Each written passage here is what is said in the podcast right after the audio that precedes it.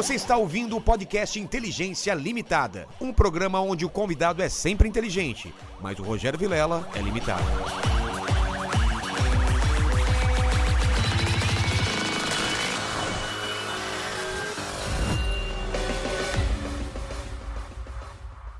Olá, terráqueos, como é que vocês estão? Eu sou o Rogério Vilela e está começando mais um Inteligência Limitado, programa onde a limitação da inteligência acontece somente por parte do apresentador que vos fala, porque sempre trago pessoas mais inteligentes, mais interessantes e com a vida muito mais gloriosa a Deus. Exatamente. Tá certo falar gloriosa a Deus?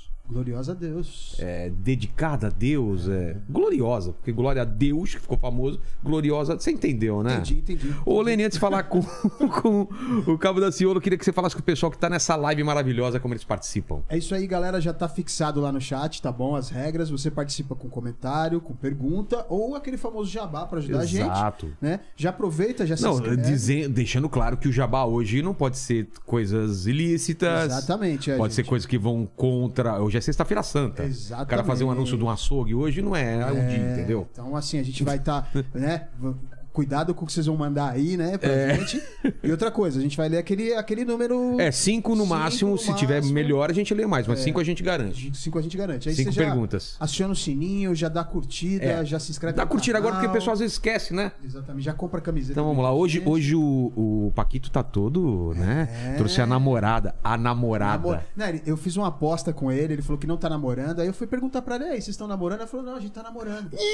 Aí agora eu ganhei uma rodízio de sushi, né? E aí o Estão namorando, ele não quis abrir pra gente, é, cara. Depois a, gente fica, depois a gente quer saber mais sobre isso. Daciolo, cabo, pastor, que que eu, como eu chamo? Como eu- Servo, servo de Deus vivo. Servo de Deus vivo. Hoje é, Legal. hoje é um dia especial, além de você estar aqui também, é sexta-feira santa. Eu queria fazer uma coisa diferente, cara. Vamos fazer uma. O pessoal tá em casa, pode estar sozinho, a família viajou. No meu caso, por exemplo, minha, minha família foi pra casa da minha sogra, eu tenho que trabalhar, então não deu pra ir, então tô sozinho aqui. Muita gente tá nessa situação também, tá afastado dos pais, tá afastado da família. Então dá uma palavra pra esse pessoal que tá, tá em casa agora, ou reunido com a família ou não. Legal. Primeiro agradecer ao Espírito Santo por estar aqui. Eu sei Amém. que esse encontro foi marcado. Nós sabemos como foi difícil a nossa vinda. É. né? Quanto tempo nós estamos marcando esse momento. Verdade. E o que me chamou a atenção foi justamente a data, o dia de É. hoje. Nós estamos aqui num dia que não foi programado que Não, fosse. foi adiado, adiado e caiu na sexta-feira Quantas santa. vezes foi É. adiado, meu irmão? Quantas vezes? Mais importante para todos que estão ouvindo é que nós estamos falando do Criador que está vivo. Importante as pessoas saberem no momento que a humanidade está vivendo, nessa as pessoas estão se matando, uma violência muito grande, uma falta de amor muito grande, representantes no cenário político preocupados com si mesmo, esquecendo do povo, uma pobreza muito grande, fome muito grande, miséria muito grande. Eu quero dizer aqui a todos que estão ouvindo agora essa mensagem que não tem nada a ver com religião. O Criador fala que a única religião que ele considera como pura e imaculada é cuidar dos órfãos e das viúvas nas suas dificuldades e não se deixar corromper com esse mundo. O resto é o homem. Então, aqui eu estou falando para o ateu, para o católico, para o espírita, para o bandista, para o evangélico, para todos. Que o Criador, a maior definição dele é aquele amor. E que qualquer que seja o teu problema, ele fala: Vem a mim os que estão cansados e sobrecarregados, e eu vos aliviarei. Então, nesse momento, você que está ouvindo essa mensagem, você só está ouvindo essa mensagem porque o Criador tem um propósito na tua vida, tem um grande mistério na tua vida.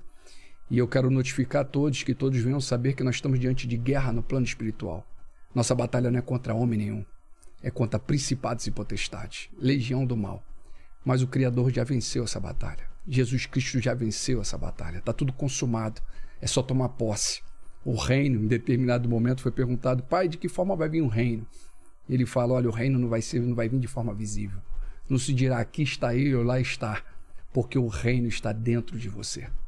Então, na autoridade que há no nome do Senhor Jesus, eu venho repreender toda a fúria de Satanás contra a vida de todos que estão ouvindo e profetizar vitória, vida, amor, prosperidade, paz e que venham todos saber, assim como logo na ressurreição, as mulheres, isso em livro de Marco fala, as mulheres foram ao sepulcro para encontrar Jesus, para poder é, dar um banho de ervas de, em Jesus. Conclusão: quando chegam lá, elas encontram o sepulcro estava aberto e tinham dois anjos. E aí o anjo olha para ela e fala que que vocês vieram procurar mortos, mas ele está vivo. Ele está vivo. Ele está no nosso meio. Ele está aqui agora. Nós podemos sentir a presença dele. E as pessoas que estão ouvindo, eu sei que podem ouvir a, sentir a presença dele. Então esqueçam religião, pegue o teu problema, coloca aos pés do Criador, que ele vai vir com vitória para sua vida. Em nome do Senhor Jesus Cristo. Amém. Paz. Paz. Obrigado. Obrigado demais essas palavras. Eu acho que a gente tem que sair dessa coisa de religião, de briga, de polaridade, né? Você é isso, você é aquilo e, e, e lembrar o que une a gente, né? Com certeza. Que é o amor, que é a fé. Nós temos que nos preocupar. Uma das, um dos grandes cenários, a, a minha vida no cenário político, ela começa eu levando o reino, palavra do Criador. O reino? Quando, na, na Bíblia, quando escrevem o reino, o que, que é? O paraíso? É a, é a vida eterna? O que, que é o reino? Olha, tem um, tem um cenário que eu posso definir quando você falou paraíso e vida eterna. O Jesus Cristo ele veio para nos apresentar a vida eterna. E diz a palavra que ele tomou sobre si as nossas dores e as nossas enfermidades. Nós estamos curados. Ele levou o pecado da humanidade. Quando você verbaliza Jesus Cristo como Salvador e Libertador da tua vida, o mundo espiritual ele ouve. E quando ele ouve, por isso que tem que ser pronunciado isso, você aceitá-lo, você verbalizá-lo. Porque como essa guerra está no plano espiritual, ao verbalizar, você está bombardeando toda essa esfera maligna que vem para matar, roubar e destruir.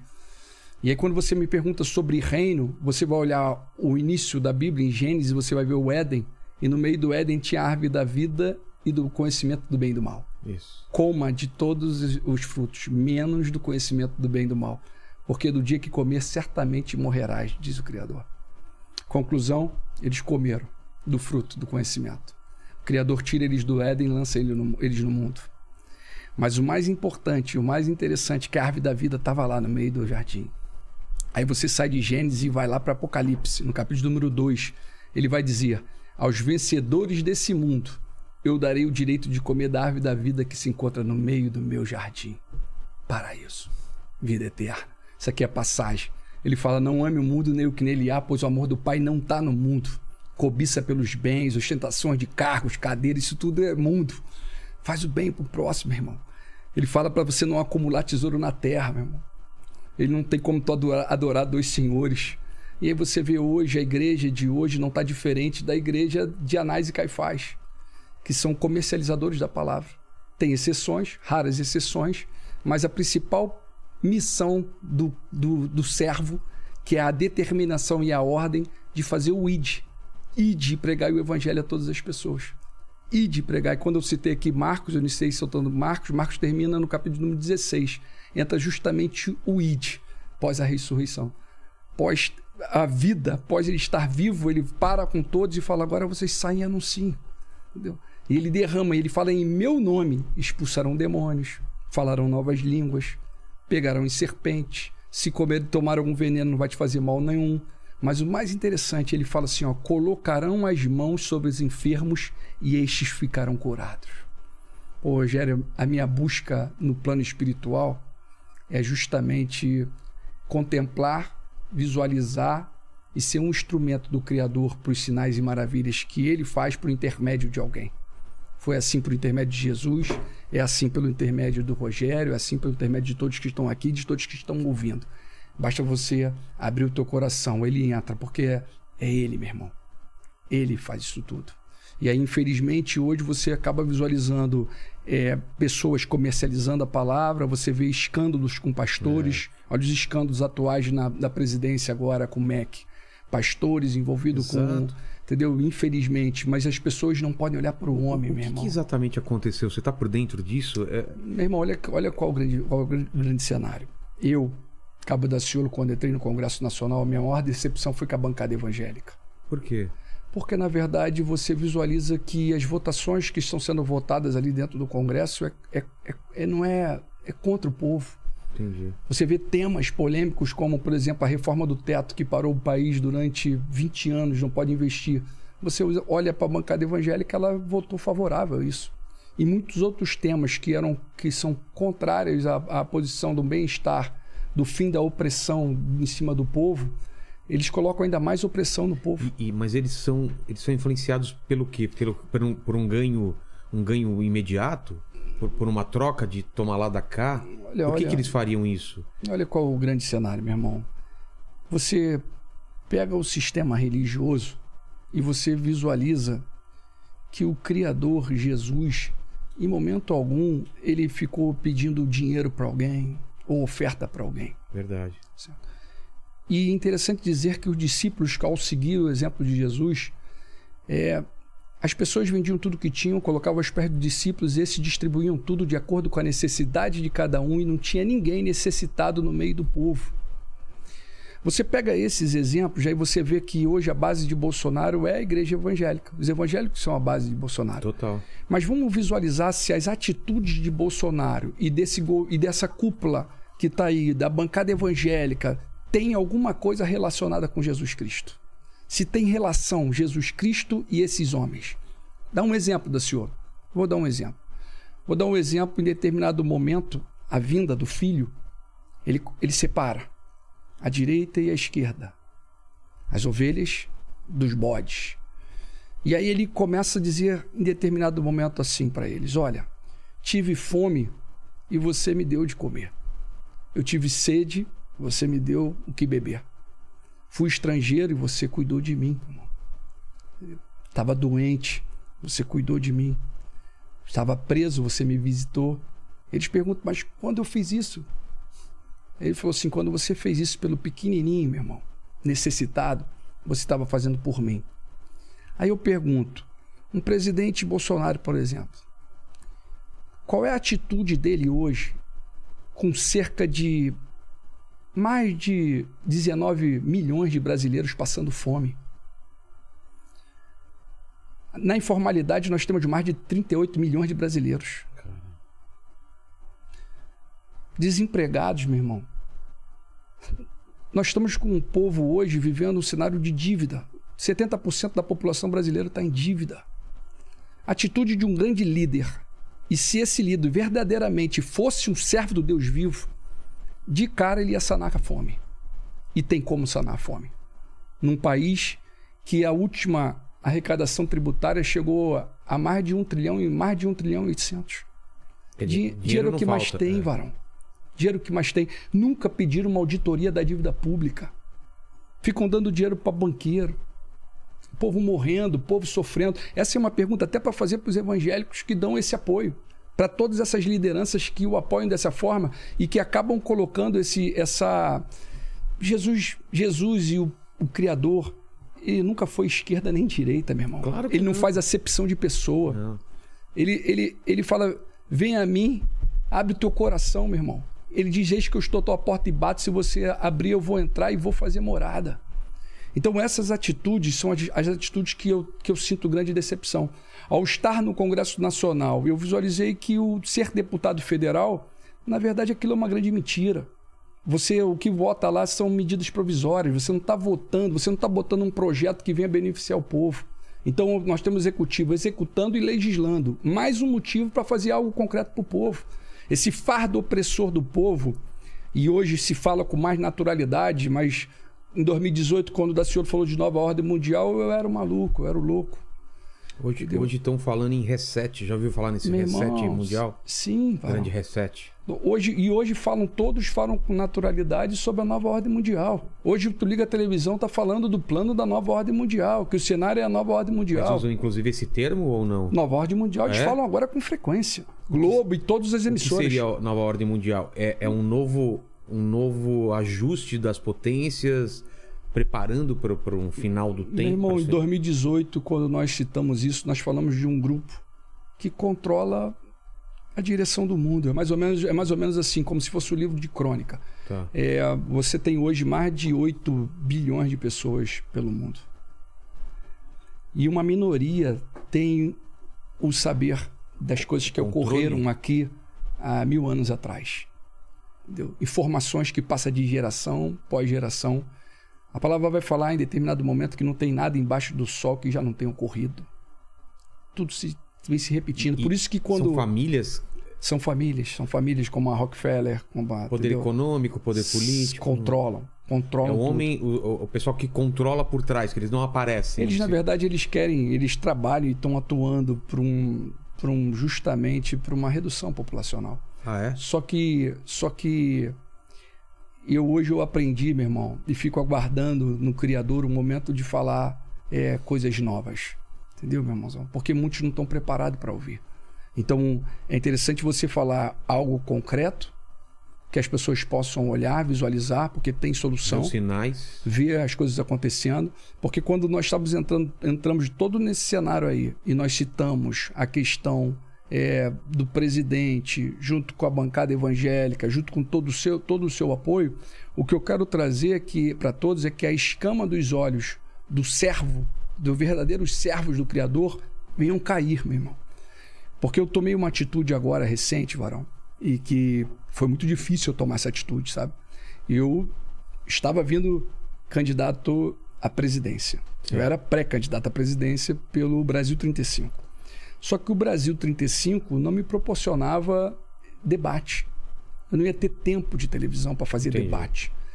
E a minha missão na Terra é passar anunciando o reino, meu irmão, podendo falar de amor.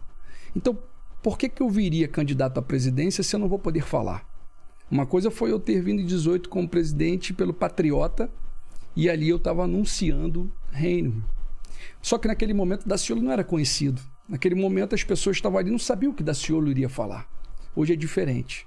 Hoje eu não consigo portas, apesar que quem abre e fecha a porta é o Criador, mas os partidos hoje, ele- eles tentam de todas as formas impedir que o Cabo Daciolo venha numa candidatura majoritária, porque eles não sabem o que eu vou falar. Exato. Eu não tenho compromisso com homens, eu tenho compromisso com o Criador. Ah, Eu creio que nós não somos o único. Pessoas não estão à venda. Pessoas querem o bem, pessoas querem fazer algo verdadeiro e a maioria da população é isso. Homens e mulheres do bem que hoje não sabem como mudar isso tudo. Eu creio que a mudança está na nossa unidade no clamor.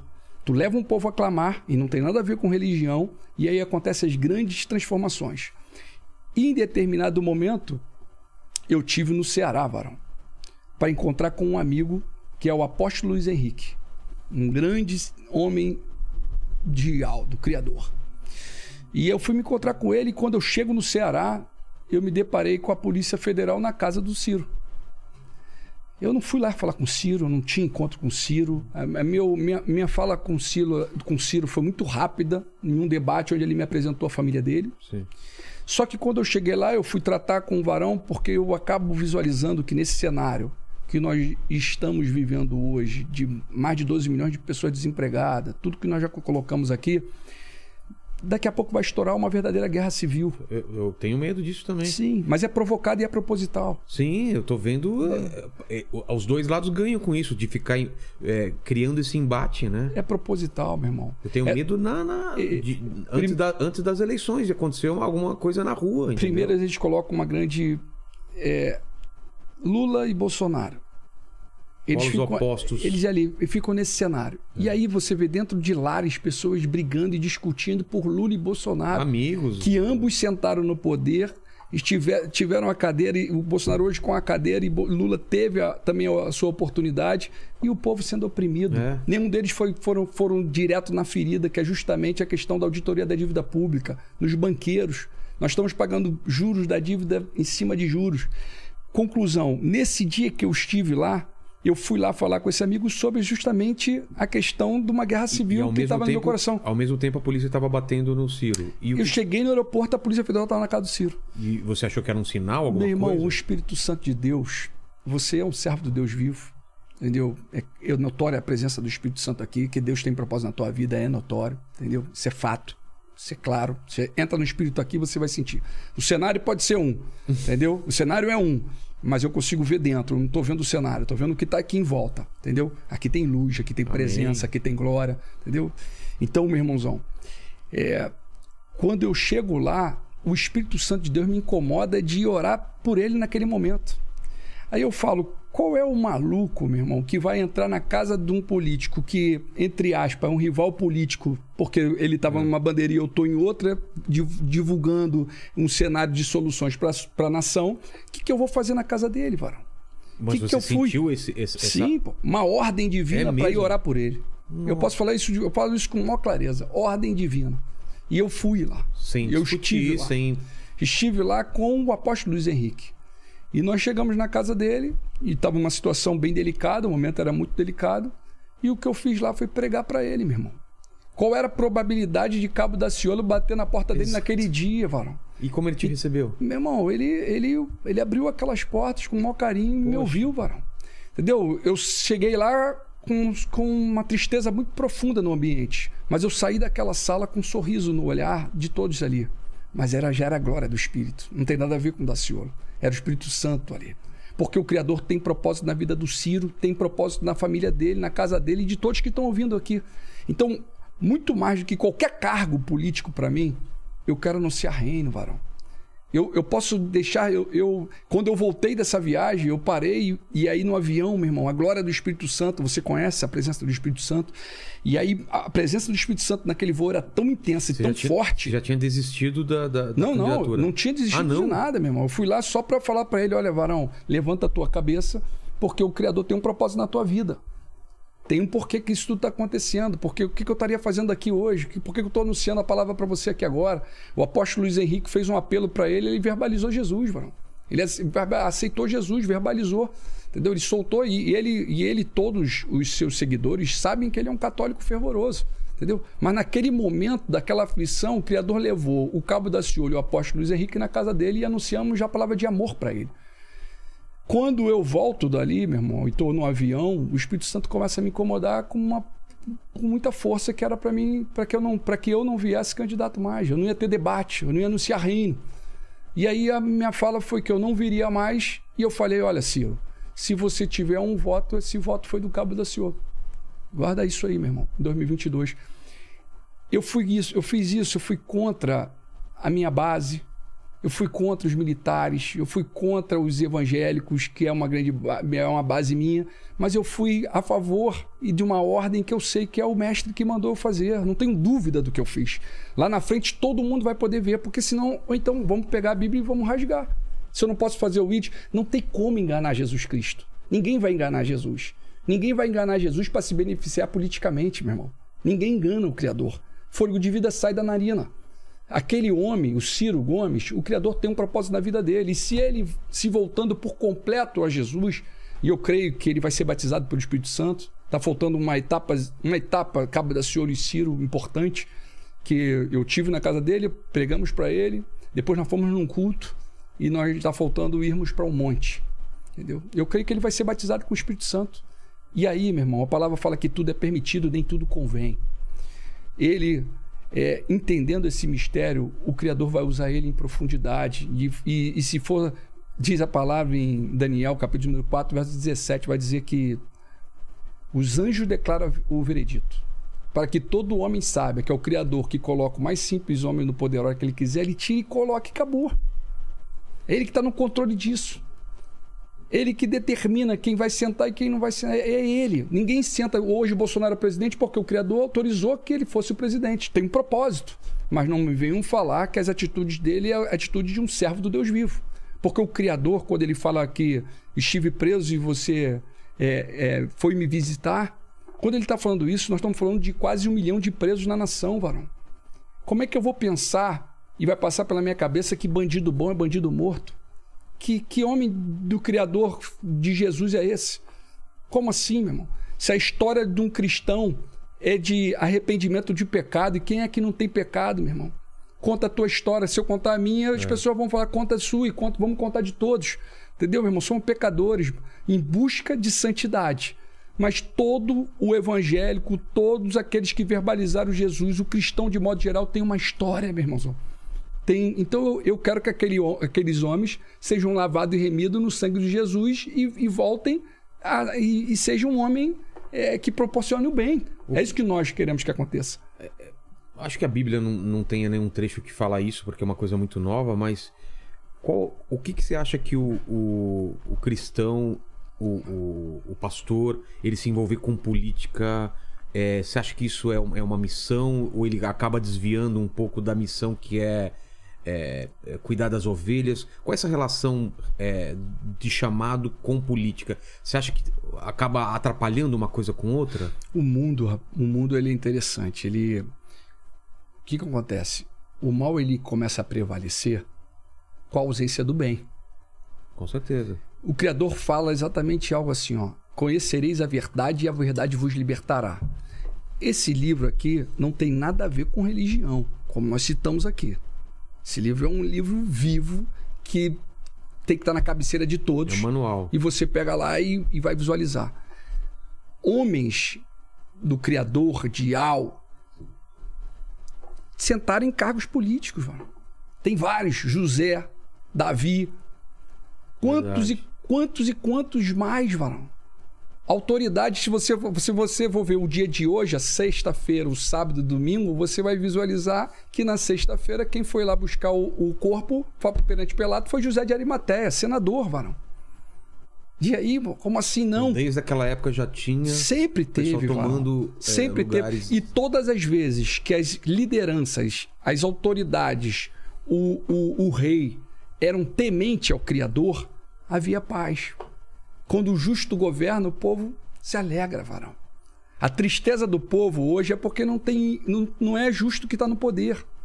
Não é um homem servo do, do Criador. Não é. Entendeu? Agora, o que, que você é, pensa nisso, senhor? Eu, eu oro por isso. Eu oro para que Bolsonaro venha conhecer Jesus.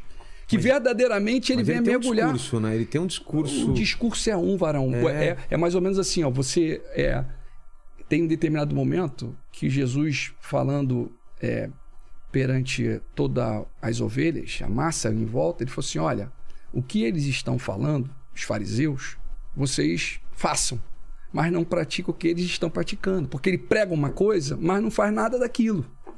Entende, meu irmão? Não é o teu falar, é a tua atitude. Cala-se, não fala, mas faça. Quando você vê, por exemplo, Feliciano, o- o- esses pastores mais Sim. famosos. Feliciano, Mar, Mar- O- Mar- Marco Feliciano, Malafaia, Malafaia. Manuel Ferreira, Abner, Macedo, R.R. Soares, Varão, Olha- comercializando olha o poder, palavra. Mas o poder Varão. que eles alcançaram. Sim, né? meu irmão, mas já verá. Sabe qual é a minha grande preocupação É e que eu venho dizer aqui a que todos? corrompe? Eu digo que eu oro para que esses homens voltem para Jesus. Porque se você for olhar, antes da vinda do anticristo, vai falar do momento da apostasia. Exato. Como é que eu fico parando e fico- que é você fica pesando? A falta de amor, a falta da fé. As pessoas vão deixar de acreditar. Entendeu? E aí você pergunta como isso vai acontecer numa nação de 160 milhões de cristãos. velho? Exato. Então, por isso que eu tenho, eu tenho apenas, eu só quero hoje aqui a oportunidade de estar aqui, eu sei que é divina. O dia de hoje é um dia especial para tudo que nós estamos falando aqui agora, para poder dizer a todos que estão ouvindo, esqueçam religião. O Criador fala o seguinte: olha, sou o Criador do céu, da terra, e não habito em templos feitos por mãos de homens. O teu corpo é templo. Você é uma igreja. Se você parar para observar, Jesus, quando ele começa a anunciar e vem os discípulos, tem determinado momento que ele manda de dois em dois, saem de dois em dois para anunciar reino. E eles anunciam o reino. E de repente eles voltam. E aí eles voltam como igreja para se encontrar e poder testemunhar o que eles vivenciaram. Mas eles saíram para anunciar reino, na autoridade que foi dada. Isso está no capítulo de número de Lucas 10, no verso número 19. Quando em determinado momento ele vai falar, eles, ficam, eles ficaram felizes por isso, que isso estava acontecendo. E aí se encontra como igreja, falando de tudo que eles vivenciaram, fazendo o id do Criador. Quando eles se encontram, o Criador fala assim para eles assim, olha, eis que eu lhe dou autoridade para pisar sobre cobras e escorpiões e sobre todo o poder do inimigo. Mas ele conclui dizendo: Não fiquem felizes por isso. Fiquem felizes porque o nome de vocês está escrito nos céus. Esse é o motivo de felicidade. Entendeu, meu irmão? Então, o que, que nós somos? Nós somos servo. Nós somos servo. Entendeu? Como homem, eu já fui ungido pastor e fui ungido apóstolo. Mas eu costumo dizer que eu sou servo do Deus vivo, do Ial vivo, do Criador. E eu quero anunciar reino, palavra de amor. Por que, da Senhor? Porque nós estamos vivendo e a tendência é piorar tempo, os tempos difíceis. O tempo que nós estamos vivendo é um momento de, de muita aflição, de muita dor, de muita distância. A tecnologia de hoje afastou as pessoas. Você fica anos sem ver a tua mãe que mora em outro estado ou em outro país, mas você pega um telefone e olha para ela É. e você acha que você termina aquela ligação, mas cadê o beijo, meu irmão? Cadê o abraço? Porque no telefone você faz aquele, você bota a melhor roupa, você dá aquele sorriso e depois que aquilo ali passa, aquilo ali você, você sabe como você tá. A foto foi, as pessoas curtiram, deram like, a coisa toda aconteceu, mas como é que você tá por dentro? E é nisso que eu quero, que eu quero tratar aqui agora. É nisso que eu quero falar. Como é que nós estamos por dentro? Como é que todos que estão nos ouvindo aqui agora estamos? E chega de aparência, chega disso, porque nada É, a está impressão que eu oculto ao tenho é tá Criador. todo mundo mal. De um jeito ou de outro, tá todo mundo com uma lacuna, E aí ele- com uma falta, não é? É e, ele, falta. e ele tá vivo. É. E ele tá vivo. Ele tá no nosso meio. Eu, eu tenho um louvor que eu adoro muito, é, do hino, que fala porque ele vive, eu posso crer no amanhã. Sabe, meu irmão? Ele tá vivo, ele tá no nosso meio. E as pessoas precisam saber que nada tá oculto. Então, você pega os teus problemas e as tuas afli- aflições e coloca aos pés dele que vai vir solução. Entendeu? E aí, quando eu tô, eu fico frisando o tempo todo, esqueçam religião, porque eu quero falar com um ateu, meu irmão. Porque sabe por quê? Muitas pessoas que têm conhecimento do homem, que lê muito, que tem conhecimento, ele vai sair correndo da igreja, varão. Por causa do mau testemunho.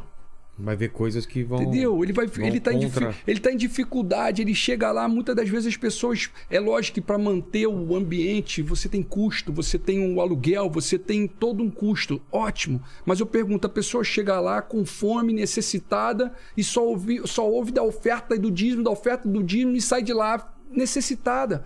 As pessoas na época de Jesus estavam preocupadas uma com a outra, varão. Chegou aí o momento da pandemia, as pessoas falam fico em casa, tudo bem, os moradores de rua, varão. É. Entendeu? É, é justamente aqueles que estavam na- nas ruas, precisavam de roupa e vestiram eles. Nesse mesmo versículo que eu falei da fome, da sede, de, de, de, de tudo que nós citamos aqui, também do, do preso, também está o se ves- vestir. Então eu pergunto, olha o cenário, nós temos um cenário aí, olha São Paulo, você anda aqui, olha quantas pessoas nas ruas, aí você vê a política, é, são os mesmos. Aqueles que querem vir para transformar, eles fecham as portas, porque hoje, para você pensar numa majoritária, quem pode te dar a majoritária é o partido. Para você vir candidato ao Senado, ao governo ou à presidência, você tem que ter um partido. No Brasil, você não tem a candidatura avulsa. E aí você vê que nas, nas lideranças atuais da nossa nação, poucos são os líderes que têm um projeto, um, um plano nacional de desenvolvimento, algo que venha mudar. Isso, me, inter- isso eu achei interessante em Ciro. Ele, ele, Ciro ele teve, eu falo o criador o tempo todo, tocou no coração dele. Ele faz, ele coloca um livro justamente de um plano nacional É.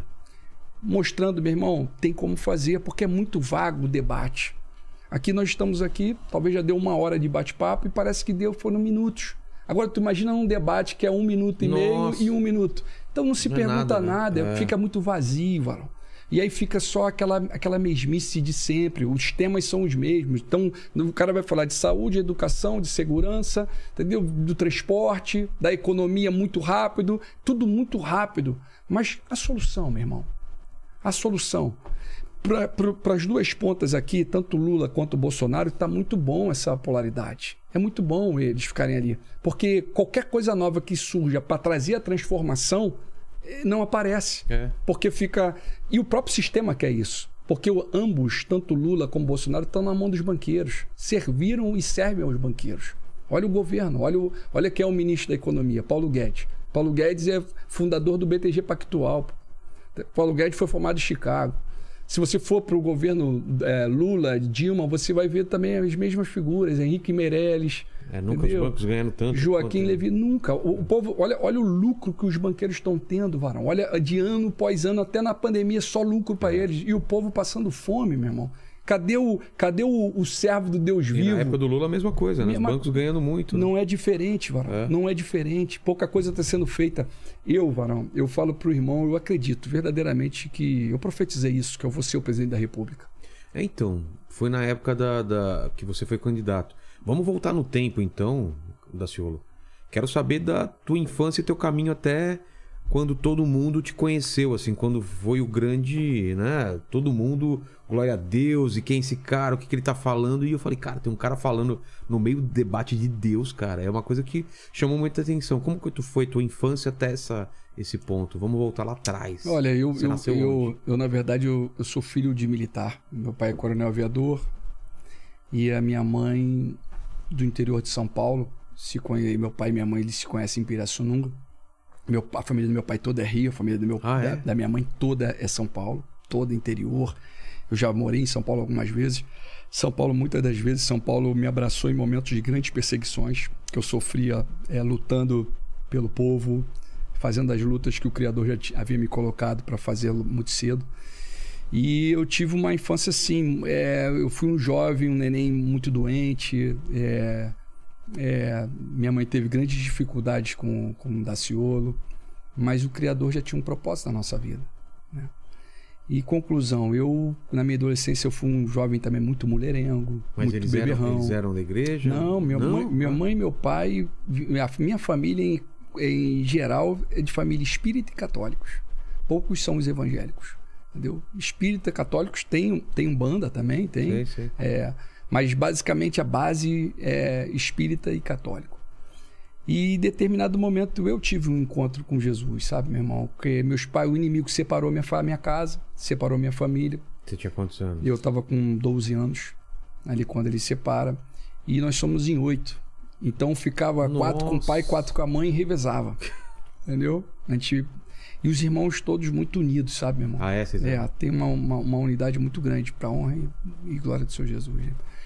Conclusão: é, em determinado momento, minha mãe no interior de São Paulo, meu pai no Rio, estavam separados, e minha mãe ela começa a frequentar a igreja evangélica. E aquilo para isso foi em 1997. Ali eu devia estar com uns 19 anos. Eu achava aquilo tudo uma grande loucura, porque minha mãe começa a ir nessas igrejas e a gente le- levava ela até a porta e ficava ali vendo Mas tal, mas de assustado. beber, de cair na noite. Beberrão, mulherengo, beberrão, ia na missa é, de vez em quando e falava que eu era, que eu era Católico. católico, entendeu? Mas não conhecia nada da palavra, não, não, não, li- não fazia leitura da palavra. Conclusão, eu fui levar minha mãe um dia que ela pediu, pediu para quem a levasse e eu fui levar, levar minha mãe. E só que eu queria ficar lá na porta como todas as outras vezes. E ela falou: "Meu filho, entra. Tá- vai chover e tal". Tava meio que chuviscando, eu acabei entrando. E ali eu fiquei vendo aquilo tudo, achava, achava uma grande loucura, as pessoas falando em língua, mistério, reteté, igrejinha pequenininha, Sei. assembleia é, é, no interior de São Paulo. E aí, de repente, chegou um momento de revelação, meu irmão. E aquele homem apontava para as pessoas e começava a, a falar alguma coisa. E eu, desde muito jovem, eu uso camisas brancas. Muito novo, eu sempre. E aí, determinado momento, o varão lá apontou para mim, o ministrador, e fala assim: Olha, varão, o Criador está mandando eu te falar algo aqui. E começa a falar coisas que só eu sabia. Uma delas, ele, ele começa dizendo que eu, que eu sou o ministro da palavra do Criador e que ia chegar um momento que eu ia ser um grande anunciador do reino. E aquilo ali, eu não entendi nada que ele falou naquele momento, para mim aquilo ali ficou vazio.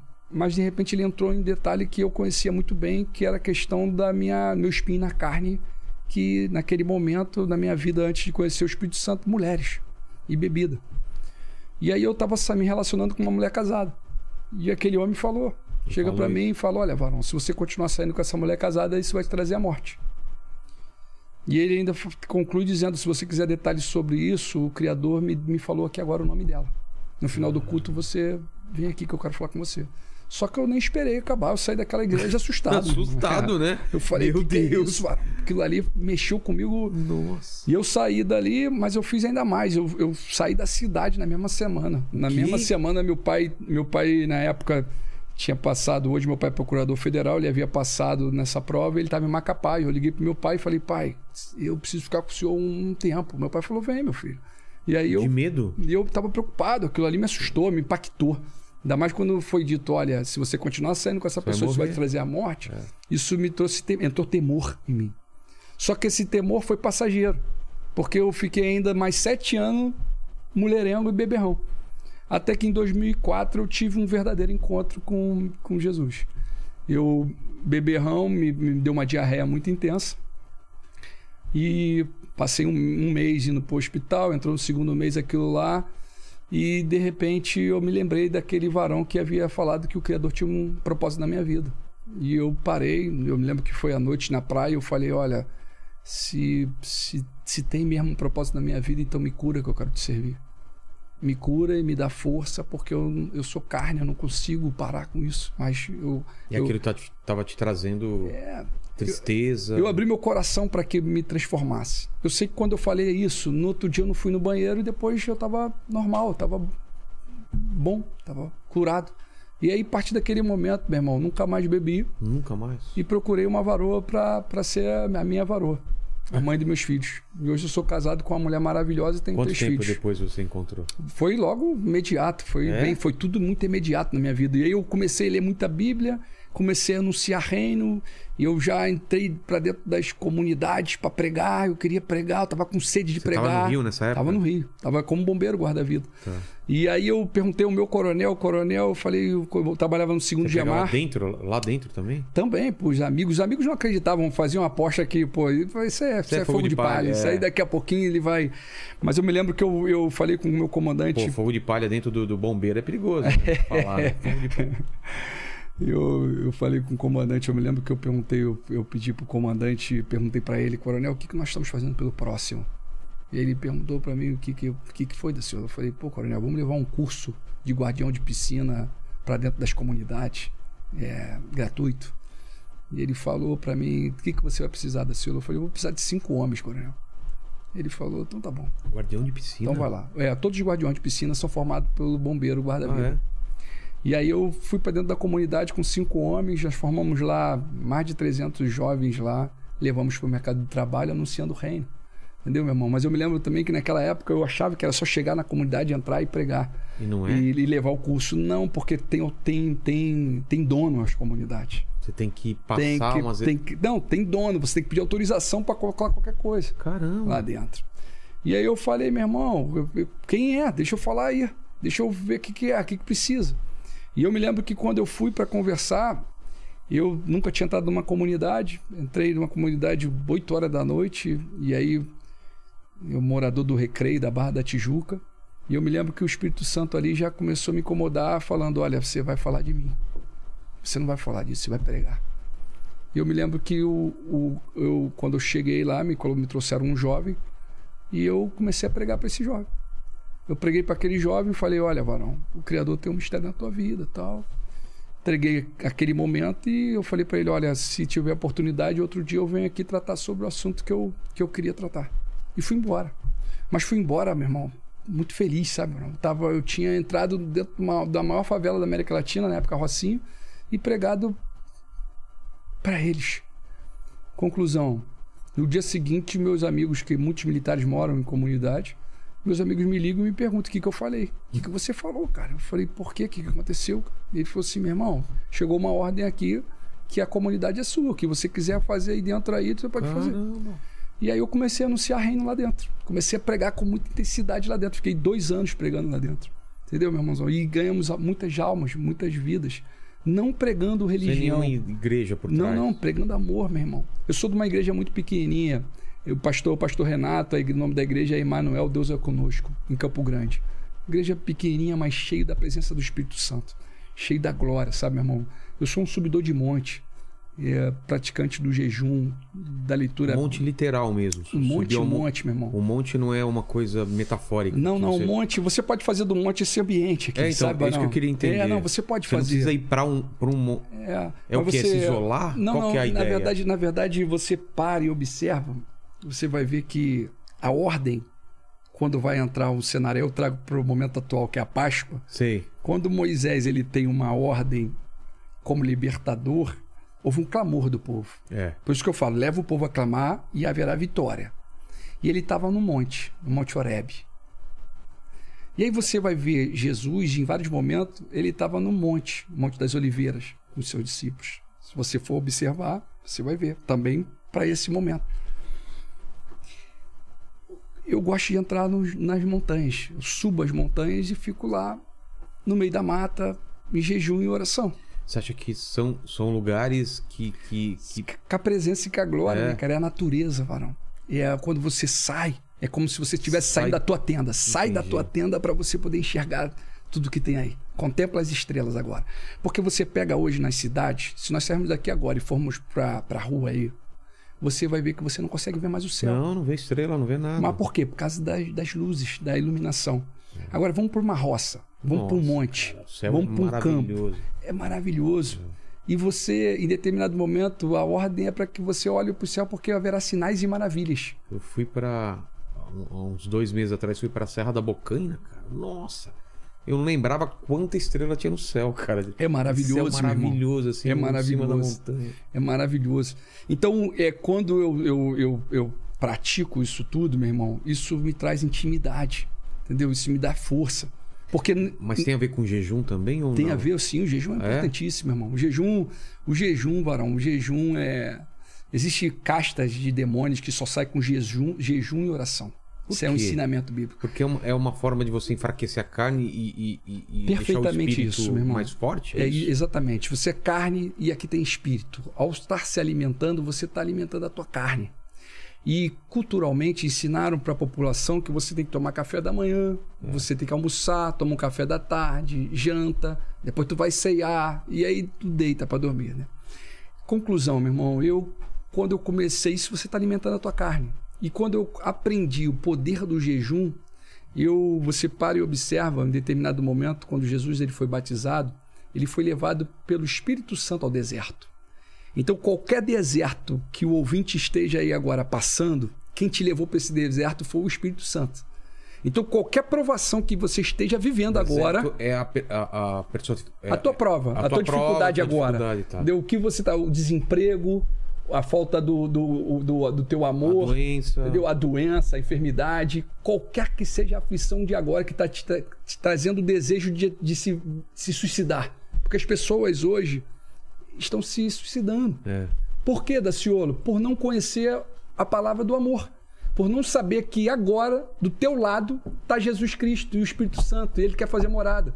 Por não ter conhecimento que ele está ali assim, ó. E porque tem uma guerra espiritual acontecendo. Sim. E aí agora, quando você está falando, está rompendo isso tudo. A pessoa começa agora a sentir paz. Porque o Espírito Santo, ele fala, ó, Jesus, ele fala, eis que eu estou à tua porta e bato. Se você abrir, eu vou entrar e vou fazer morada. Você entregar o caminho ao, ao Criador, você viver Ele, você respirar Ele, é Ele que vai te dar o. É Ele, meu irmão. Ele fala para você só em tudo dar glória. Não que as dificuldades e as aflições não vão, não vai, ah, passou, terminou. Não. Você vai passar com Ele muito tranquilo na- na- nessas provas, porque você sabe que Ele está junto. Olha, olha Jesus. Jesus, aí você estava falando para mim do, do jejum e eu vou entrar É. nesse exemplo. Você observa, ele foi batizado nas águas, o Espírito Santo de Deus o conduz ao deserto. É. Em determinado momento, Jesus teve, teve Fome. fome. Então, subentende-se que ele estava bebendo alguma coisa. Sim. Satanás vem e fala o que para ele? Transforma essa pedra em, Em pão. pão. E ele fala: nem só de pão viverá o homem. Então, a prática do jejum, você observa, Jesus ele ficou 40 dias ali no deserto bebendo água e não estava se alimentando. Um dia um varão chegou para mim e falou assim: Olha, Daciolo, eu, eu, tô, eu vejo você como um homem de Deus. Você pratica o jejum, né? Eu falei: Pratico, varão. E um, um homem alto, forte. Ele chegou para mim e falou assim: Você já fez os 40 dias de jejum de água? Eu falei: Pô, como assim, varão? Ele falou assim: Ah, você já fez? Eu falei: Pô, não. E aí eu olhei para ele e falei: Você fez, varão? Falei para ele. E ele falou para mim: forte? "Fi- Forte e pesado até. Eu falei, ele chegou para mim e falou assim: Fiz, senhor. Fiz. Ele falou: Pô, tu fez, varão? Ele falou: Fiz, senhor. Eu falei: Amém, meu irmão. Aí aquilo mexeu comigo. Eu falei: Eu parei e falei: Pô, se esse varão fez, eu vou fazer. Aquele varão me trouxe. E aí eu entrei nesse, nesse jejum. Eu fiquei 40 dias na água e água de coco, varão. E aqueles momentos foram momentos especiais, varão. E, e eu não parei de fazer nada. Primeiro dia dói um pouco, segundo também. Depois vai, adormecer, vai, vai ficar dormente e você vai começar a, a flutuar, sabe, varão? Você começa a viver um momento que eu falo aqui, olha, pratiquem. Façam. Começa de. Começa. Não precisa 40 ser. dias é muito, começa, né? Começa, mas começa- faz um dia. Entra Mas não é três só dias. fazer o jejum, né? Não, você É- está é- em busca É, é buscar você, alguma coisa, você, né? Você tá ali em busca, mas a tua busca ali, na verdade, meu irmão, é porque o plano espiritual tem um domínio sobre o plano carnal. O homem veio para matar, sentido? o plano espiritual domina por completo o plano carnal. O, o Espírito Santo, o maior tesouro hoje deixado na terra, chama-se Espírito Santo, que dinheiro do mundo não pode comprar. O homem mais rico do mundo não pode comprar. O Criador ele fala que ele é o mesmo Deus de ontem, hoje será eternamente mesmo o Criador, que cura, salva e liberta. Tu imagina agora, eu estou falando para pessoas que estão talvez com uma enfermidade terminal. E essa pessoa tem muito dinheiro. O dinheiro do mundo dessa pessoa não vai comprar a cura dela. Mas o Criador, meu irmão, o Ial das causas impossíveis, quando ele coloca a mão dele, meu irmão, ele limpa. Sempre foi assim. Hoje é a minha maior busca, varão. O que eu vivo hoje é porque eu ainda não vi o, o morto ressuscitar. E eu creio que ressuscita.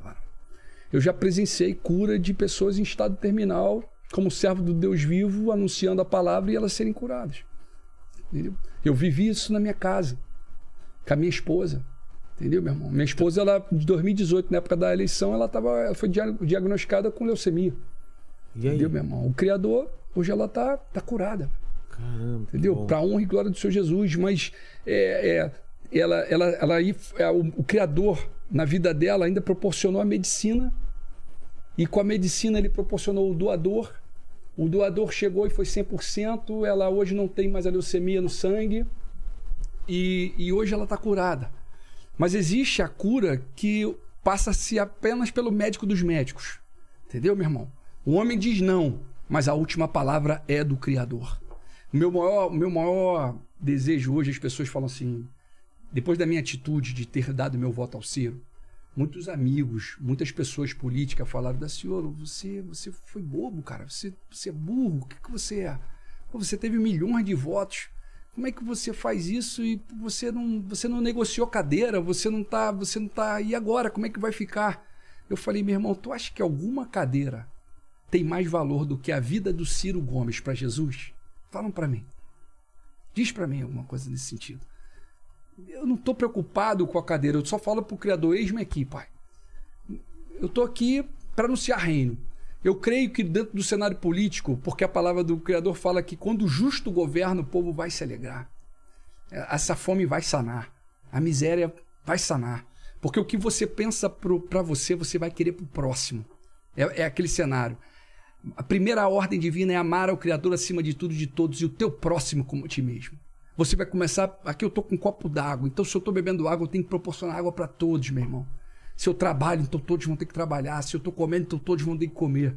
Quando um grande líder pensar assim, então nós vamos ter uma grande vitória. E aí eu fujo do cenário religião e entro para um cenário que a solução pode ter um entendimento. E eu, eu vou. Eu tenho me segurado para não falar coisas futuras. Entendeu, meu irmão? Mas por que, Daciolo? Porque são, são coisas piores que estão por vir. O quê? São coisas piores que estão por vir. Mas tem um detalhe. Se você levar o povo a clamar, pronto. Leve o povo a clamar. Olha, olha a Páscoa, o cenário da Páscoa é passar por cima. Do que está falando, Daciolo? Eu vou voltar em Moisés. O povo estava sendo oprimido. A primeira Páscoa é o Antigo Testamento. O povo estava sendo oprimido. O povo clamou. No Egito. No Egito. Escravos, Escravo. sendo oprimidos. O povo clamou. O Criador ouviu o clamor. Ele fala: se o meu povo que se chama pelo meu nome se humilhar, orar, buscar a minha face, se afastar dos seus maus caminhos, do céu eu ouvirei, perdoarei os seus pecados e sararei a tua terra. Meu irmão, o Criador está pronto para entrar. O plano inimigo da ordem, da nova ordem, é matar mas o plano de vida de, do Criador é vida. Você vê o tempo todo em Gênesis, no sexto dia, criou o homem, a sua imagem e semelhança, homem e mulher o criou, e falou: sejam férteis e multipliquem-se, encham e subjuguem a terra. E no final, antes de chegar o, o sétimo, que era o descanso, ele fala: e viu o Criador que havia ficado tudo muito bom. Então a ordem divina é multiplicação. Mas o Satanás, ele quer morte. Ele quer caos. Então, o que eu enxergo nisso tudo, que a minha missão é poder levar uma palavra de amor. E aonde eu tiver oportunidade para anunciar reino e para poder visualizar os sinais e maravilhas que o Criador faz por intermédio de alguém, e eu falei, pai, eis-me aqui. Eu quero poder, meu irmão, eu me vejo assim, ó, eu consigo me visualizar num lugar muito grande, com uma multidão. Uma multidão de ateus, uma multidão de católicos, de evangélicos, de espíritas, de, de, de é. Na, na política? Não, não. Ou... Eu vejo, a, meu irmão, independente aonde eu estiver. Onde você estiver, pode ser. Aonde eu estiver. Eu, não, eu, eu, eu respeito muito a questão do Estado ser laico. Quando você fala o Estado é laico, é a, a liberdade da expressão religiosa. Eu só estou falando de amor. Eu estou pregando vida. Eu estou dizendo para poder dizer para todos que o dia de hoje especial da Páscoa, que é vida, que ele está vivo. Quando nós começamos a falar exatamente de Moisés, você vai ver que vem as pragas. Só que e o, e o, e o, e o faraó nunca que libertava o povo. Mas quem estava endurecendo o coração do faraó era o próprio Criador. Porque ele disciplina que ele ama, meu irmão. Tem um propósito. Nas adversidades, na tua aflição, na tua dificuldade, no teu deserto, ele está do teu lado, mas ele manda dizer: Eu estou apenas te disciplinando, eu te amo. Entendeu? Olha aí, olha, escuta aí o que meu servo está falando hoje, olha o que o cabo da senhor está falando aí agora. Ele está tá mandando eu dizer agora para quem está ouvindo agora: Jesus te ama, Yalcha te ama, Yal te ama. Yalcha? Yal, Yalcha. Eu tô, eu tô num momento, Varão. Yalcha. É, eu cheguei num momento, olha, olha que eu, que, eu, que eu tô vivendo. Eu fui batizado, eu aceitei Jesus falando a palavra Deus e falando Jesus. Certo. Eu vi demônios sendo expulsos em nome do Senhor Jesus. Eu vi sobrenatural em nome de Jesus. Você viu essas coisas? Eu presenciei, eu vivo isso até hoje. Entendeu? Eu, eu, se nós sairmos, vamos, vamos para um ao vivo na rua e vamos para um lugar de aflição e você vai ver que dentro daquelas pessoas tem demônios. A ordem divina, no capítulo número 16 de Marcos, que nós estamos citando Marcos, uma das, que é o ID pregar o evangelho, ele fala que expulsarão demônios. As pessoas hoje, o que tem de desviado hoje na rua, possessas de demônios, e que homens e mulheres do Criador, que estão dentro de, de igrejas fechadas em quatro paredes, cheio do Espírito Santo, cheio da unção, com conhecimento, e não estão fazendo ID e a autoridade que foi dada, porque o ID é isso, meu irmão. Sai agora e começa a anunciar reino. Coloca a mão nos enfermos, quem vai curar é o Criador. A sombra de Paulo curava. Ah, mas foi Jesus. Mas a sombra de Paulo curava, meu irmão. O pessoal ficava correndo até Paulo. Paulo, quanta passagem de Paulo. Pera, para e pensa em Paulo. Pensa como, como, como cristão. Pensa agora como a base do Bolsonaro que é evangélica, que são muitos que me amam também e que não estão não entendendo até o momento, não estão entendendo por que, que o Cabo da Ciolo desistiu da sua campanha e deu seu voto ao Ciro. E eu venho dizer, mais importante para mim são almas. Eu sou anunciador do reino, meu irmão. E aí você pega então um grande perseguidor, Saulo, que é homem mais do que esse que perseguiu a igreja, varão. Olha como é que esse homem perseguiu. Mas aí Saulo teve um encontro com Jesus. E aí? Quando ele teve um encontro com, com o Criador? Foi o maior pregador, meu irmão. A palavra aqui, ó, o Novo Testamento quase todo é Paulo. E aí? E é tão interessante que você vai ver que isso acontece no capítulo de número 9. 9 de Atos dos Apóstolos. No capítulo número 10, você vai ver que Pedro ele foi chamado por, pelo, por Cornélio, que teve uma visão com o anjo, e aí pede para chamar Pedro em Jope. Houve a cura ali do Enéas. Enéas era paralítico há oito anos, foi curado, entendeu? Paulo é, ali era Pedro, estava curando. E aí no Sim. 9 eu tô falando de Paulo, ele se converteu, veio para Jesus e já sai a anunciar, já começa anunciando. Tá? E até nesse momento de Paulo, eu não vou, não quero trazer confusão para quem está ouvindo, mas no momento de Paulo, ele fica com cego, com uma escama nos seus olhos. É porque ele viu uma grande luz a caminho de Damasco. Aí, quando ele entra em Damasco, o Criador manda Ananias ir lá. E Ananias Diz não. Como assim? Esse homem? Esse homem foi um, é um grande perseguidor, ele veio aqui para prender a gente. Ele falou: eu, eu sei o propósito que eu tenho na vida desse homem. Eu sei o instrumento que ele é para mim na terra. Eu sei o quanto esse homem vai ter que padecer por causa do meu nome. Assim é na vida de, de Ciro Gomes. Como é que um crente não consegue ver isso, varão? Que eu quero anunciar reino, eu quero anunciar a palavra de amor, varão. Como é que eu não vou ver isso? Eu tô pronto a, a, se, for, se for necessário, nunca mais vim candidato a nada. Tá ótimo. Aquela alma para mim, a família dele, a casa dele, já é tudo para mim. Eu quero chegar do outro lado, poder me encontrar com o Criador e perguntar se eu cumpri a minha missão. E aí você pode, eu vou além. Aí eu chego no capítulo número 10, eu tô com eu tô justamente com Cornélio tendo uma visão de um anjo mandando ele até Jope chamar Pedro, que estava na casa, também conhecido como Simão, que estava na casa de Simão, o curtidor de couro. É isso, é esse o cenário. Aí Pedro, aí ele, o, o, o, o Cornélio, chama alguns dos seus eh, servos e manda ele ir até Jope.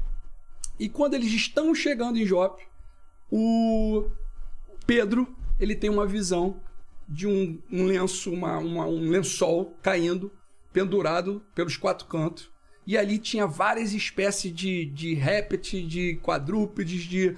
E aí o criador chega para ele e fala assim: agora tu pega aí, mata e come. Aí ele fala: Não, senhor, não vou fazer isso, não vou me tornar impuro. Aí ele falou: Não chame impuro o que eu tô falando para você fazer. Aí logo ele sai da visão sem entender. Aí o Espírito Santo de Deus fala para ele: Olha, tem pessoas batendo aí na porta. Você recebe eles e vai com eles porque eu tenho uma missão para você. E ele vai até a casa de Cornélio. Na casa de Cornélio eu tô falando de gentios, meu irmão. Crente, ouve isso aqui, por gentileza. Ele vai na casa dos gentios. Ninguém pregava para os gentios. Gentios Gentil são quem? aqueles que não são israelitas. É todo povo que não é israelita é o, é o gentil. Ele foi lá dentro da casa. Ele começou a anunciar, perguntou para Cornélio: por que, que vocês mandaram me chamar? Cornélio revela que o anjo falou que ele tinha alguma algo para falar. Ele começa a falar de Jesus. Ele começa a pregar de Jesus. Ele começa a falar que Jesus, olha, verbaliza Jesus, aceita Jesus, porque ele está levando o teu pecado, está levando o pecado da tua casa, da tua família. Cornélio, olha que coisa grandiosa de Pedro. Pedro ele foi tão grande que quando Pedro chegou na casa do Cornélio, Cornélio tinha separado só a parentela e tinha separado também amigos íntimos. Quando Pedro chegou, Cornélio saiu correndo até Pedro, se ajoelhou aos pés de Pedro. Pedro parou e fala: Levanta, meu irmão. Levanta, porque eu sou homem como você, varão. Varão. A grandeza daquele homem levando a palavra de amor. Quando ele começa a pregar, quando ele começa a anunciar a Jesus que, que levou sobre si as nossas doenças, as nossas enfermidades, o que nós estamos vivendo hoje, nesse momento, você sabe que em Israel o dia ele é contado de, no final do pôr do sol. Então você pega o pôr do sol e o pôr do sol você fecha 18 de hoje e Ah, tá. 18 de amanhã e você fecha um dia. Um dia. Aí que você vai fechar o dia. É diferente. Ah, o cenário é, é esse.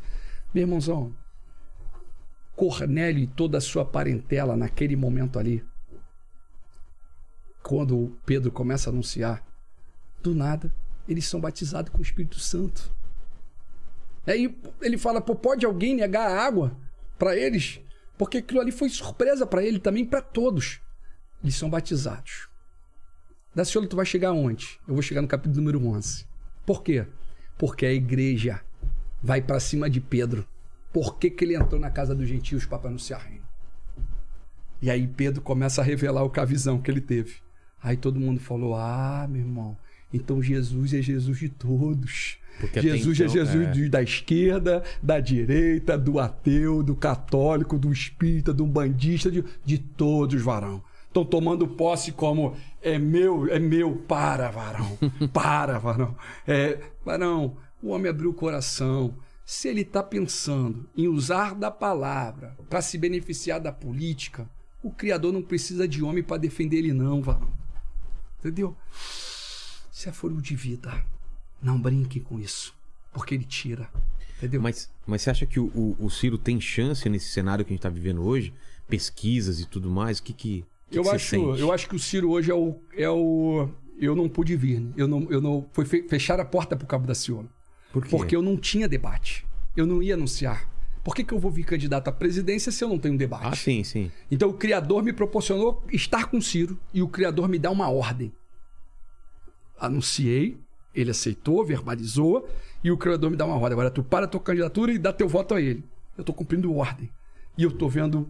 eu- eu- esses dias eu fiquei tão feliz, mano, porque eu vi uma, uma fala do Ciro em São Paulo e Ciro estava citando Davi e Golias. Olha só. O homem tava pregando, varão. Agora, tu imagina o Ciro pregando. Tu imagina quantos admiradores. Ele teve 13 milhões de votos. Eu só tive um milhão. Eu tive 1 milhão e 300 e fiquei na frente de Henrique Meirelles, de Álvaro Dias, 1 milhão 348 333 mil votos.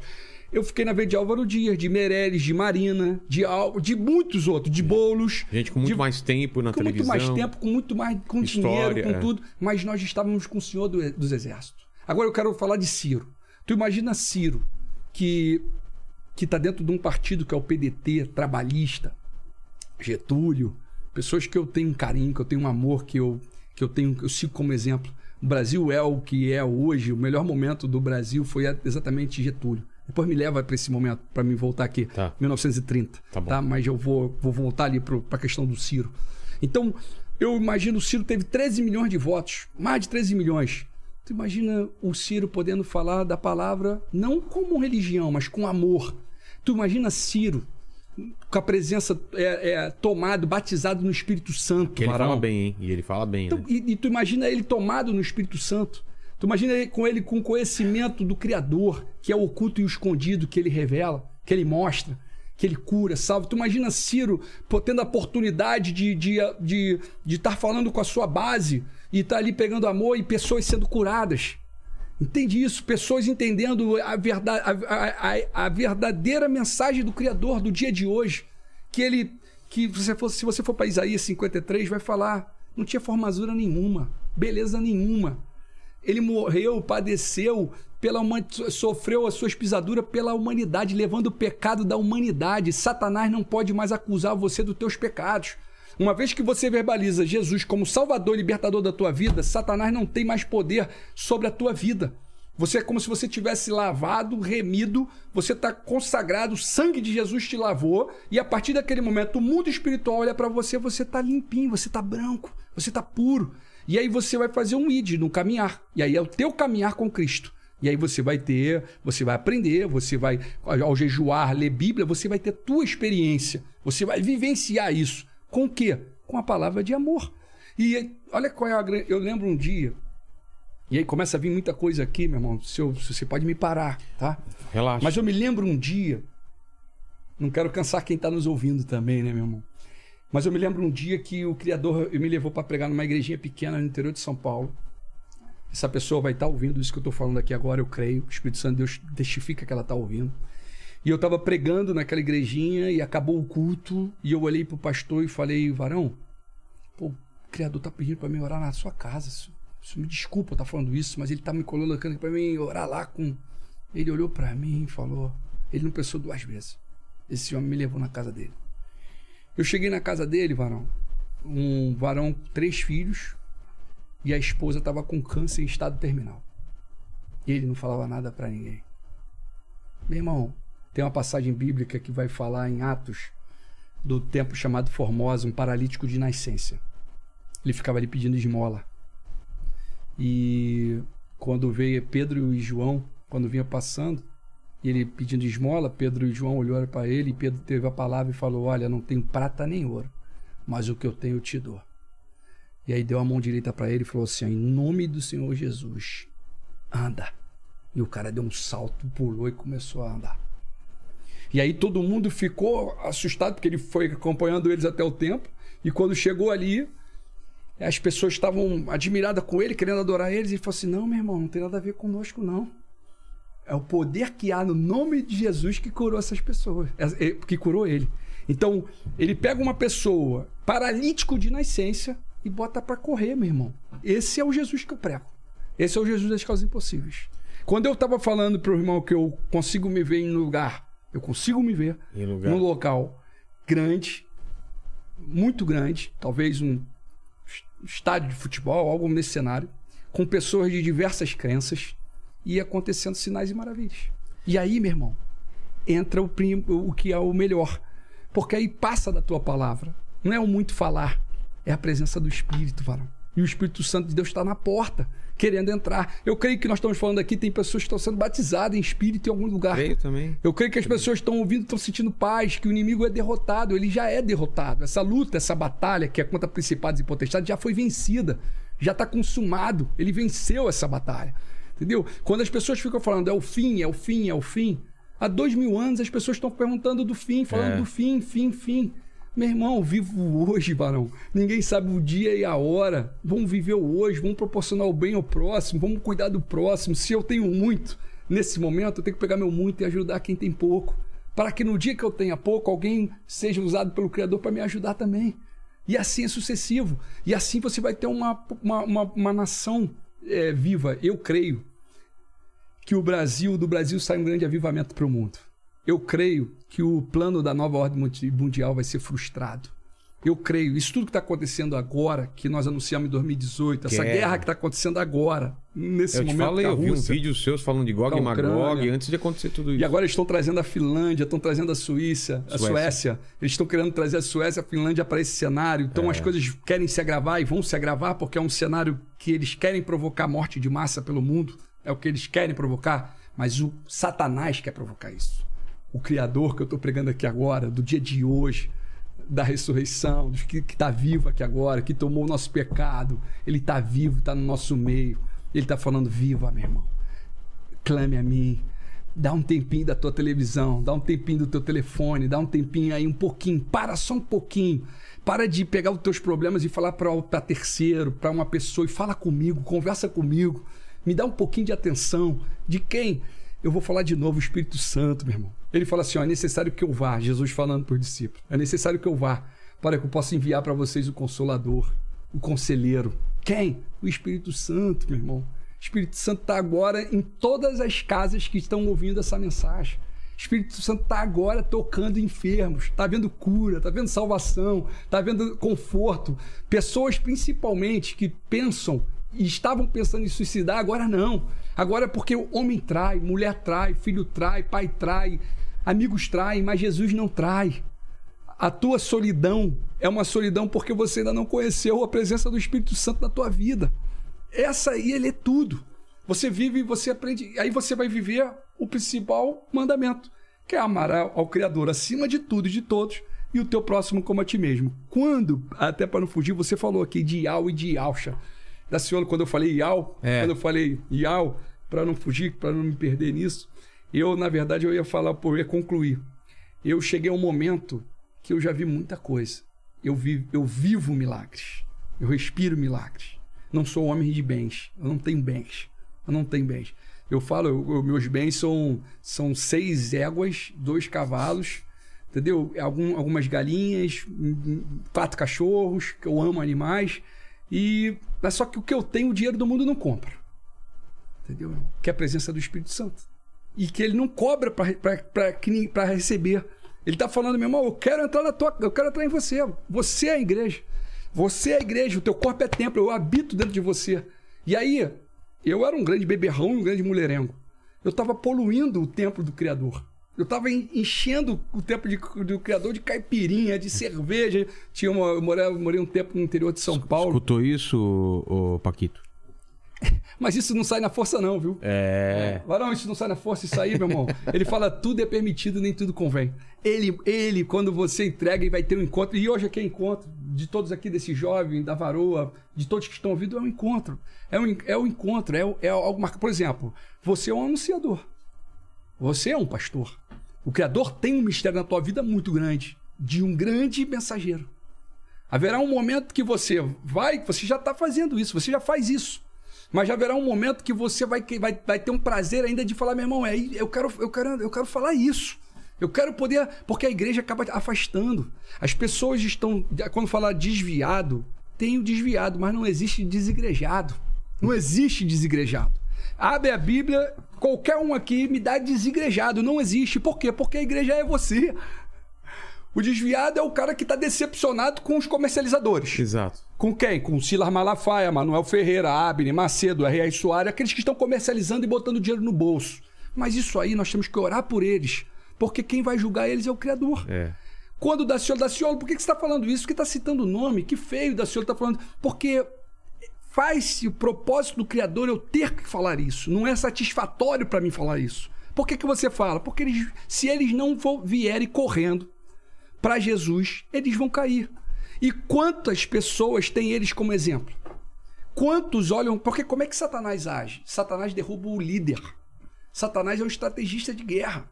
Ele derruba, ele derruba os, os mensageiros. Claro. Ele pega aquele que está tendo sinais, tal, porque o mundo é, é- Você chega no Congresso, meu irmão, é uma tentação. De, é a Babilônia. Tem de tudo. Tem as melhores, as, as melhores varoas estão lá, as melhores drogas estão lá, as melhores bebidas estão lá, dinheiro à vontade está lá. Bota a mão e tu é só mais um. Bota a mão e você se rendeu. É. Porque, porque assim como Jesus foi levado para o alto do, do, do, do, do monte, monte. meu irmão, do, do templo, e ali foi mostrado todo o reino da terra para ele, o homem também é levado. E aí o homem tem o livre hábito de escolha. E aí, meu irmão, tu quer o quê? Me servir ou tu quer mundo? E ele fala: Não ame o mundo nem o que nele há, pois o amor do Pai não está mundo. Entendeu?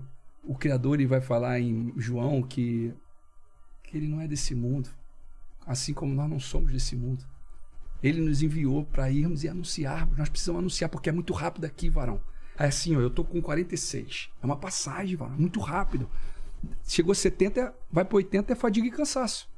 Você tem hoje para anunciar. A pergunta é: quantas almas tu ganhou essa semana?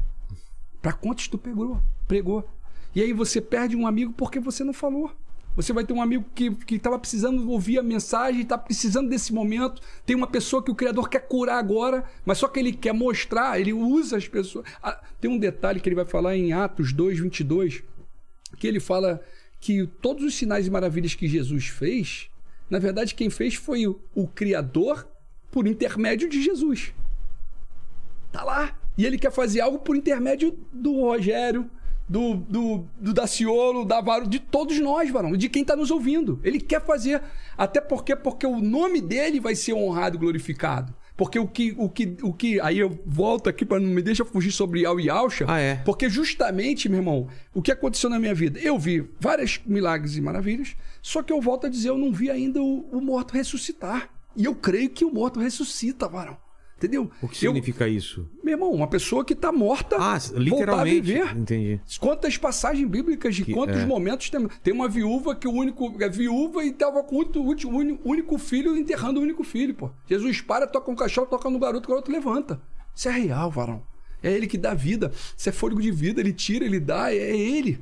Entendeu? Então, esse cenário, quando você sai do mundo de ficção e vive o mundo espiritual, quando você para de. Porque as pessoas fazem de tudo para te afastar ao máximo. O mundo quer te afastar do Criador. O mundo. Então, desse detalhe todo que nós estamos falando aqui, eu fui para Israel quando acabou a eleição. Eu não quis apoiar nenhum dos dois, nem Bolsonaro nem Haddad, porque eu não ia votar em menos pior. Entendi. Entendeu? O, o, o Bolsonaro é um, é um irmão. Eu, eu, dialogava com o Bolsonaro. O Bolsonaro é um dos poucos que eu conversava dentro do Congresso. Nós pegávamos voos juntos. Eu fiz luta junto com os bombeiros militares do Rio de Janeiro, onde o filho dele, Flávio Bolsonaro, junto com a Janira, a Clarissa Garotinho, o, o, vários parlamentares, vários não, uns 10 parlamentares, me desculpa, eu, eu esqueci alguns nomes aqui, eh, nos ajudaram. Estava Paulo Ramos, esteve conosco ali.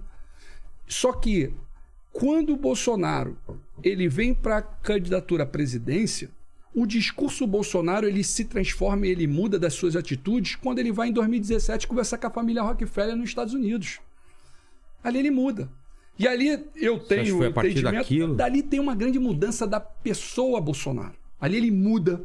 E ali o sistema, esse, essa nova ordem mundial, determina que Paulo Guedes tinha que ser o, o ministro da Economia. Paulo Guedes ele é mandado. Hoje o Brasil, enquanto estamos brigando aqui de esquerda e direita, quem está roubando e levando toda a nação é os Estados Unidos e a China. São os dois países hoje que sugam o Brasil. Estados Unidos e China. Eu quero a independência da minha nação, varão. Eu quero fazer com a minha nação o que Getúlio fez. O que Getúlio, o que hoje estão entregando foi no governo Getúlio. Petrobras, Eletrobras, Vale. Entendeu? Meu irmão, eles estão entregando tudo. E entregando empresas que são, são lucrativas. Ah, mas aí colocam na mente do ser humano e de todos que é corrupção. Tá todo mundo roubando, tem que privatizar tudo mesmo. Faça isso mesmo. Meu irmão, a empresa, ela é pessoa jurídica. Quem está roubando é pessoa física. Prende essa pessoa física e deixa a empresa porque ela está trazendo emprego. Porque ela- elas são molas propulsoras do crescimento de uma nação. São projetos de desenvolvimento. É aí que está o Projeto Nacional de Desenvolvimento. Onde você, você. Nós falamos rapidamente sobre a questão, meu irmão, é mistério. Sabe por quê? Toda hora eu tô falando com você aqui, a gente sai do IAL e do IALcha, mas É. eu vou ficar aqui, tá? Me para que bate na mesa aí pra, pra poder dar aí. Não, eu gente nem vou. pediu presente inútil ainda, É né? porque nós estamos indo, nós estamos indo para um cenário e acaba, é, acaba sendo tanta coisa, mas eu vou concluir então o IAL e IALcha, tá? Tá. Pra não, pra não me perder aqui. Depois tem várias coisas que passaram aí que eu Tá. vou voltar e eu Tá show, deixar. É. tá show. Então, meu irmãozão, é, eu acabou a eleição porque eu tava falando isso, que eu tava eu não queria votar no menos pior, nem Bolsonaro, nem eu me decepcionei com ele, porque porque ele tava ele pregava, ele era contra a reforma da previdência, lá chegou lá, foi favorável. É. Sempre foi contra a privatização da Petrobras, agora é a favorável. Contra a privatização da Eletrobras, agora é favorável. Entregou o centro de lançamento aeroespacial de Al- em Alcântara, Alcântara. para os Estados Unidos, com bandeira americana agora dentro do território nacional. Aí prendido, meu irmãozão. Entendeu? Entregou a Embraer. Só gra... graças ao criador que teve um problema e tá voltando, mas entregou. Entendeu? Entregou a BR Distribuidora, que era 100% nacional. E agora é a tal da Vibra. Tudo empresa de lucro. Você vê, nós somos autossuficientes em petróleo. Nós temos as refinarias. Pô, nós temos a produção. Nós sabemos, nós hoje temos a tecnologia para explorar. Por que, que o preço da gasolina é esse tema em É, não dá pra Porque nós entender. tamo- é proposital. Depois eu posso entrar e falar pra mim da Tá. por que que você falou que é proposital? eu Quero- volto quero pra aí saber. porque eu vou concluir iau e iau. Tá. Tá bom? E aí eu, pô, dentro desse cenário todo, eu falei que eu não ia voltar no menos pior. E aí eu falei, pô, eu vou. Eu fui pra Israel. Fui pra Israel. Primeira porque vez você foi? Foi a primeira vez e única até o momento. Porque eu queria ver a veracidade da construção do terceiro templo. E a veracidade do novilho limpo, impecável. é, Mas está sendo construído o terceiro templo? ah, internamente ele já está todo construído. É? Internamente toda a estrutura de, de para sacrifício dos animais está toda Mas não é pronta. não- ele não se não localiza embaixo de uma de um templo é, islã? Não, o templo ele tá ali, do, do, do- dos árabes. É, dos árabes. Só que a o que se concretiza é que a vinda do anticristo ele se apresenta no templo. É isso que eles acreditam. Então, eles querem a reconstrução do terceiro templo. Exato. É o que eles querem que aconteça. Conclusão, eu fui lá para conferir isso tudo. Eu fui lá para visualizar isso tudo. E eu tava ali no momento, pô, e eu fui num local muito especial. Olha que coisa interessante. Quando eu cheguei em Israel, eu fui com a minha varoa assim, do nada. Não, não fui com guia, não fui nada. Cheguei, simplesmente fomos. Aí chegamos lá, nós fomos, é, ficamos próximo ali da, de Jerusalém, da antiga Jerusalém. E quando chegamos lá, fomos rodar a cidade. E aí, quando eu tô andando com a minha varoa, daqui a pouco eu escuto uma voz e era o irmão Roberto. Um abração, meu irmão, te amo. E Roberto chega pra mim, eu não conhecia Roberto, ele, pô, eu escuto uma voz falando, Daciolo, Daciolo. E eu olho pra trás, Roberto. Roberto vem até mim e fala, varão, eh, Daciolo, pô, eu tava falando de você com meu filho ontem. Falou, o que, que você tá fazendo aí e tal? Vai ficar até quando? Você tá, tá em qual excursão? Eu falei, não, varão, vim com a minha, com a minha esposa. E ele chegou e falou assim, olha, eu sou guia, hoje eu tô de serviço, mas a partir de amanhã eu tô à tua disposição. Onde, qual hotel que você tá? Aí o criador já providenciou tudo. Esse, varão foi lá me pegar no hotel e começou a me levar em lugares maravilhosos que não são nem pontos turísticos. Sei. E um dos lugares que ele me levou, mais bíblicos. E um dos lugares que esse varão me levou foi na, na, nas na caverna de Curã, onde ficavam os essênios, da história dos essênios e tal. E aí, ali, na caverna do- de Curã, foi onde foi encontrado o manuscrito do Mar Morto. E ali no manuscrito do Mar Morto, fala-se de, de Deus como Ial. Ali, cita Deus como Ial. E aí depois eu continuei orando, pesquisando, sim. E aí eu continuei pesquisando, orando, e depois eu descobri uma cidade, cidade de Elefantino, no Egito, é, onde 5 mil antes de Cristo tinha um povoado judeu ali, e aí acharam-se manuscrito ali e falava-se o nome de Deus ali como Ial. E aí tem uma cenário bíblico que vai falar assim que nos últimos dias derramarei do meu espírito sobre todos os povos. E no finalzinho ele vai falar assim, ó, e todo aquele que invocar o nome do Criador será salvo. Eu volto a dizer, meu irmão, eu vi sinais e maravilhas quando eu falei Deus, quando eu falei Jesus, quando eu falei. Eu vi maravilhas. E eu tenho ido agora em lugares é, complicados e estou colocando em prova o, o nome de Al e Alcha. Porque eu quero ver sinais. Tem que ter sinais. Os demônios vão ter que se prostrar. Tem que ter. Não é, não é o Roberto, não é o Daciolo. É o Espírito Santo, é o Criador. É ele que faz algo por intermédio de, de todos. Então é isso que eu estou vivendo. Então eu tenho vivido isso intensamente. Por isso que muitas das vezes tu está me vendo aqui falar Criador, é, É. evitando falar Senhor, por, por ser para todos um pronome de tratamento, tá certo? É, mas tem coisas além, sabe, meu irmão? E eu, como eu quero ver algo mais, eu tô, eu tô fazendo isso. Eu tenho andado e eu tenho, tenho colocado esses nomes para ver o poder. O poder Se deles. há poder. Se há poder. Entendeu, meu irmão? Tem, tem vários outros temas que, que pode colocar e que pode divulgar. Por exemplo, A palavra Jesus, a letra J, ela é de 1500 para cá. A letra J é a origem da letra I. Quando você vê o, o, o povo de Israel, você vai lá, olha, depois puxa no YouTube, olha os, os, os soldados de Israel indo para guerra, como é que eles adoram o Criador, como é que eles falam Deus. Eles falam Yah, Yah. Olha o povo de Israel quando eles estão sendo atacados. O que, que eles falam? Assim, quando uma pessoa está desesperada aqui, ela fala, meu Deus, mesmo É. sendo ateu, a pessoa Claro. do susto ela fala, meu Deus. E lá? E lá, Yau, Yau, Yau? Yau, Yau. Puxa, puxa esses vídeos. As pessoas que estão vendo, puxam esses vídeos. É. Então, eu, assim como a, é, próprio Jesus como Yalcha e, e- e Deus como Yau, eu preciso ver sinais e maravilhas. Eu quero, de repente, de repente eu, é, eu não visualizei ainda o morto ressuscitar, porque eu, é, é o nome do Criador que faz isso tudo. A cura do, do paralítico de nascença não foi Pedro, e sim o poder que há no nome que curou. É esse que é o cenário. O poder que há no nome. Mas Pode você tá- puxar lá, Você que é o que traz a cura. tá deixando de falar Deus? Não, não. Eu tenho, eu tenho na verdade, eu tenho na verdade, como é um conhecimento que tá que o criador me proporcionou, que está me mostrando, eu, eu não posso en- engolir o rolo.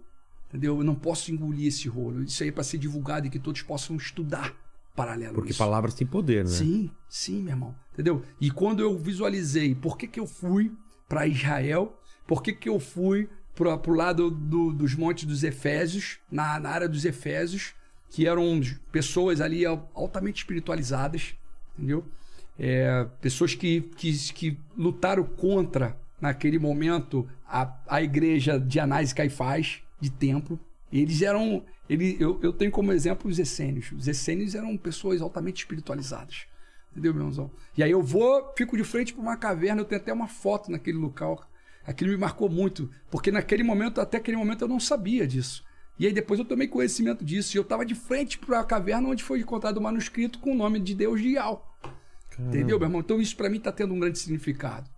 Então, é, voltando aqui, colocando, foi por isso. Por isso que eu tenho. E é, e, é, e é o meu maior desejo hoje. Hoje, se você falar assim, eu quero. Uma das coisas que eu falei pro Criador foi: Pai, não permita que eu caia. Não deixe teu servo cair, não. Se for para que eu venha cair e ser só mais um, me recolhe, Pai. Mas não deixe o teu servo ser uma decepção. Não deixe o teu servo blasfemar o seu nome. Não permita que o teu servo venha te crucificar novamente. Porque quando você se coloca como uma liderança, meu irmão, quando o Criador te coloca como uma liderança, os holofotes estão em você. Pro bem e pro mal. E me surpreende, me, me entristece muito, mas eu entendo. Porque o Criador fala que bem-aventurados serão aqueles que são blasfemados, caluniados e perseguidos por falar em meu nome. Eu entendo quando é, as pessoas que, que eu sei que me amam, que sempre olharam para mim como uma referência no cenário político e que hoje acabam me atacando porque eu dei o meu voto para o Ciro, eu creio que a partir de hoje elas vão começar a entender que o mistério na vida do Cabo da Ciolo nunca foi voto. Eu nunca atuei por voto e nunca atuei por cadeira. Eu sempre atuei por reino. Antes de eu estar como deputado federal, o Criador usou vários vasos para falar comigo. E eles falavam assim: Ó, o Criador manda dizer que vai te colocar no meio dos grandes. Quando chegar lá, você abre a tua boca e fala lá dentro. A primeira coisa que eu fiz no Congresso Nacional, meu irmão, quando eu peguei um, o púlpito, a minha primeira mensagem no púlpito, eu lembro que foi que deram aumento salarial para o parlamentar. E eu falei: não, meu irmão, isso aqui não, param com isso. Esse aumento salarial tem que ser pro, pro, pro povo. Aumente o salário mínimo do povo, meu irmão. Olha como é que tá o povo, olha como é que o povo está vivendo e o salário do parlamentar está sempre aumentando. É. Mas de 4 de 4 anos aumentam brutalmente, mas do povo não. O povo escravo, o povo oprimido. É assim que eles fazem. E eu me lembro que em determinado momento o Criador colocou no meu coração um propósito. Eu sei que a guerra é espiritual, então ele fala: abre a tua boca e repreenda. E aí eu fui lá para cima do púlpito ali, e eu falo púlpito, no plenário, e falei: olha, é, aqui agora eu tô falando que a pessoa que, que precisa ouvir isso aqui tá ouvindo em alto bom tom. Satanás, pega tudo que é seu e bate retirada em nome do Senhor Jesus Cristo. Ele já venceu essa batalha, você é derrotado, sai. E aí comecei a profetizar, profetizar para minha nação. Se as pessoas puxarem aquele momento, vão ver que é logo no início. E eu, eu me lembro que eu vi tanta coisa errada lá dentro que eu, um dia eu dobrei meu joelho no, no meu gabinete e falei, pai, eu já vi o que eu precisava ver. O senhor me mostrou aqui. Eu, pai, se eu não ver algo mais, eu vou, eu vou parar, pai. Não É dá para mim ficar mais aqui. E eu falei isso por quê? Porque na época eu me lembro que o salário era 33 mil. Só que com desconto vinha 27. Só que 27 para uma pessoa é muito. Mas pega 27 pessoas. Dá mil. Só que eu sou muito. Eu, eu, por trás de mim tem muito mais de 27 pessoas. No meio da minha parentela, as pessoas acabam olhando e acham que todo político é milionário. É fácil vir a ficar milionário, verdade. É rápido para tu ficar milionário. Eles te oferecem o um mundo. Ainda mais Oferece hoje. mesmo? Oferecem. Ainda mais hoje. Hoje tem por trás de Daciolo milhões de votos. Então eles te oferecem tudo. Não estou à venda, varão. Quando eu, quando eu, eu preguei a palavra para o Ciro, eu não negociei cadeira nenhuma com o PDT. Eu não negociei cadeira nenhuma com o Ciro. A minha felicidade é em ver a transformação dele para Cristo, meu irmão. É ver ele transformado, a casa dele, a família dele e ele em Jesus. Essa é a minha felicidade. As pessoas não entendem isso e acham que isso é, é mentira ou que não existe. Exi existe, eu não sou o único. Existe, meu irmão, pessoas que vivem isso. Entendeu? Então, é, ali dentro, eu cheguei pro Criador e falei, pai, se, se, se me, mostra, me mostra, Criador, sinais e maravilhas, então eu já vi tudo, porque eu tô sofrendo. Porque, tu imagina, a minha, a minha família, por parte de pai e de mãe, são pessoas humildes. Eu não tinha como atender todos. Eu não tenho como botar alguém dentro do gabinete que é nepotismo. Eu não tenho como fazer isso. As pessoas acabam praticando isso. Coloca, você é deputado, eu sou deputado, você pega a tua família e bota aqui no meu gabinete. Eu pego a minha e boto no teu. Eu não posso fazer isso. Entendeu, meu irmão? Eu não posso fazer isso. Conclusão. É, esse cenário todo estava me doendo muito, sabe? Tava me incomodando isso. E eu, eu venho de uma base também que vinha sofrendo muito, que são os bombeiros, que lutamos juntos em prol de dignidade, salário péssimo, aquilo tudo, e muitos Colocando garotos, garotos que foram expulsos, desempregados. Então nós sempre atendemos todos os que estavam ali necessitados. O meu salário eu sempre compartilhei com quem eu. Esse salário é meu, eu dou para quem eu quiser o meu salário. Entendeu, meu irmão? Então eu vivi, eu vivo isso. Entendeu? Conclusão, eu falei pro criador, pai, me mostra algo grandioso, então eu paro, pai, já vi tudo que eu precisava ver. E aí eu fui lá pro púlpito, orei para ele falando isso e fui pro púlpito. Eu fiz um pronunciamento falando, olha, Dilma, é, Michel Temer, e comecei a citar nomes. Eu falei, olha, ou, você, ou vocês vão se unir para tirar o país dessa lama e acabar com a opressão em cima do povo, ou então vai cair todo mundo. E comecei Caiu, a né? profetizar, né? Comecei a citar nome, comecei a profetizar. E eu falei assim, olha, escuta o que eu vou falar aqui. Dois anos. Se completarem dois anos e não acontecer o que eu tô falando aqui agora, saio eu. Você falou isso? Falei. Eu entrego a cadeira. Eu saio, eu falei. E aí, meu irmão, pra honra e glória do, do nosso Profetizou Criador, mesmo. ele começou a lavar, pegar todo mundo. Caiu todo E aí ele me mundo. mostrou algo grandioso. Eu me lembro que ele me usou pro Eduardo Cunha. Ele, o Eduardo Cunha, ele chegava a determinado momento, o Eduardo Cunha sempre teve um poder muito grande lá dentro. Um dia o Criador me usou para ele lá e para que eu falasse para ele, olha, você vai cair, meu irmão. Mas você vai cair não é porque ele tá te abandonando não, é porque você abandonou ele primeiro. Você vai cair. E eu li um livro, um texto bíblico em Jeremias para ele. E aí as pessoas riram. Mas passou um ano exato da profecia ele estava preso. Cara. E depois eu fui visitar ele lá dentro, entreguei uma Bíblia pra ele, Ah, falei, é? meu irmão, segue aí o Criador agora, cara, vive ele. A minha história na política, você perguntou inicialmente, começa, né, o envolvimento da Ciolo com a política, ela começa com o Cabral, Sérgio Cabral. Ah, é? Eu, eu novo convertido, clamando, levando Mas a palavra. antes de começar, começar essa história, Alene, eu preciso pedir um favor. Eu bebi muita água, eu preciso fazer um xixi. Vou aproveitar para você fazer perguntas pro, pro Daciolo do pessoal aí do chat. Boa, Já boa. volto. Pode deixar. Valeu. É, o pessoal tá pedindo pra falar aqui é, da senhora o seguinte, ó. É, o, o Identidade, ele mandou uma pergunta falando aqui, ó. Daciolo, quando a Bíblia diz que o mundo jaz no poder do ímpio, não seria esses ímpios é, os políticos que estão no poder? Política e religião não é uma mistura perigosa? Não é fácil de manipular os fiéis? Sim, é muito perigoso sim. Política, religião, muito perigoso. Mas o inimigo ele pode usar qualquer um. Ele não usa só o não só o, o político não. Ele usa aquele que abre brecha para o mundo, aquele que quer que quer o poder do mundo, que quer tudo que o mundo proporciona, né? Dinheiro. É, tu vê as pessoas, elas estão atrás hoje. O mundo colocou nas pessoas e as pessoas acham que a felicidade é você ter um excelente trabalho, um salário maravilhoso, você ter um carrão, um apartamentozão, uma lancha. É, mas não é isso que é felicidade. Você pode não ter nada disso e ter a presença do Espírito Santo de Deus e estar repleto de felicidade. Então, Satanás ele tem várias, várias formas de agir. E eu vou aqui e friso com exatidão e falo que ela tem total razão. Quem perguntou e agora tem total qual o nome dela? Identidade. Tá, total, total razão quando você fala que a política e religião ela não combina. Mas a política e o criador sim, porque o criador combina com tudo e o criador é amor. Isso combina. O, o, Fabiano Cotias também ele fez uma, a seguinte pergunta aqui que é, teve um debate né, no, na Rede Bandeirantes na época da, das eleições em que você teria dito é, que o, o, Ciro Gomes era um dos fundadores do, For, do Foro de São Paulo e da criação de uma suposta União das Repúblicas Socialistas das América, da América Latina, a URSAL. Ele está pedindo para dizer o que, que, o que aconteceu. Quem que perguntou? O, é, é o Fabiano Cotias. Fabiano, obrigado aí por essa pergunta, meu irmão.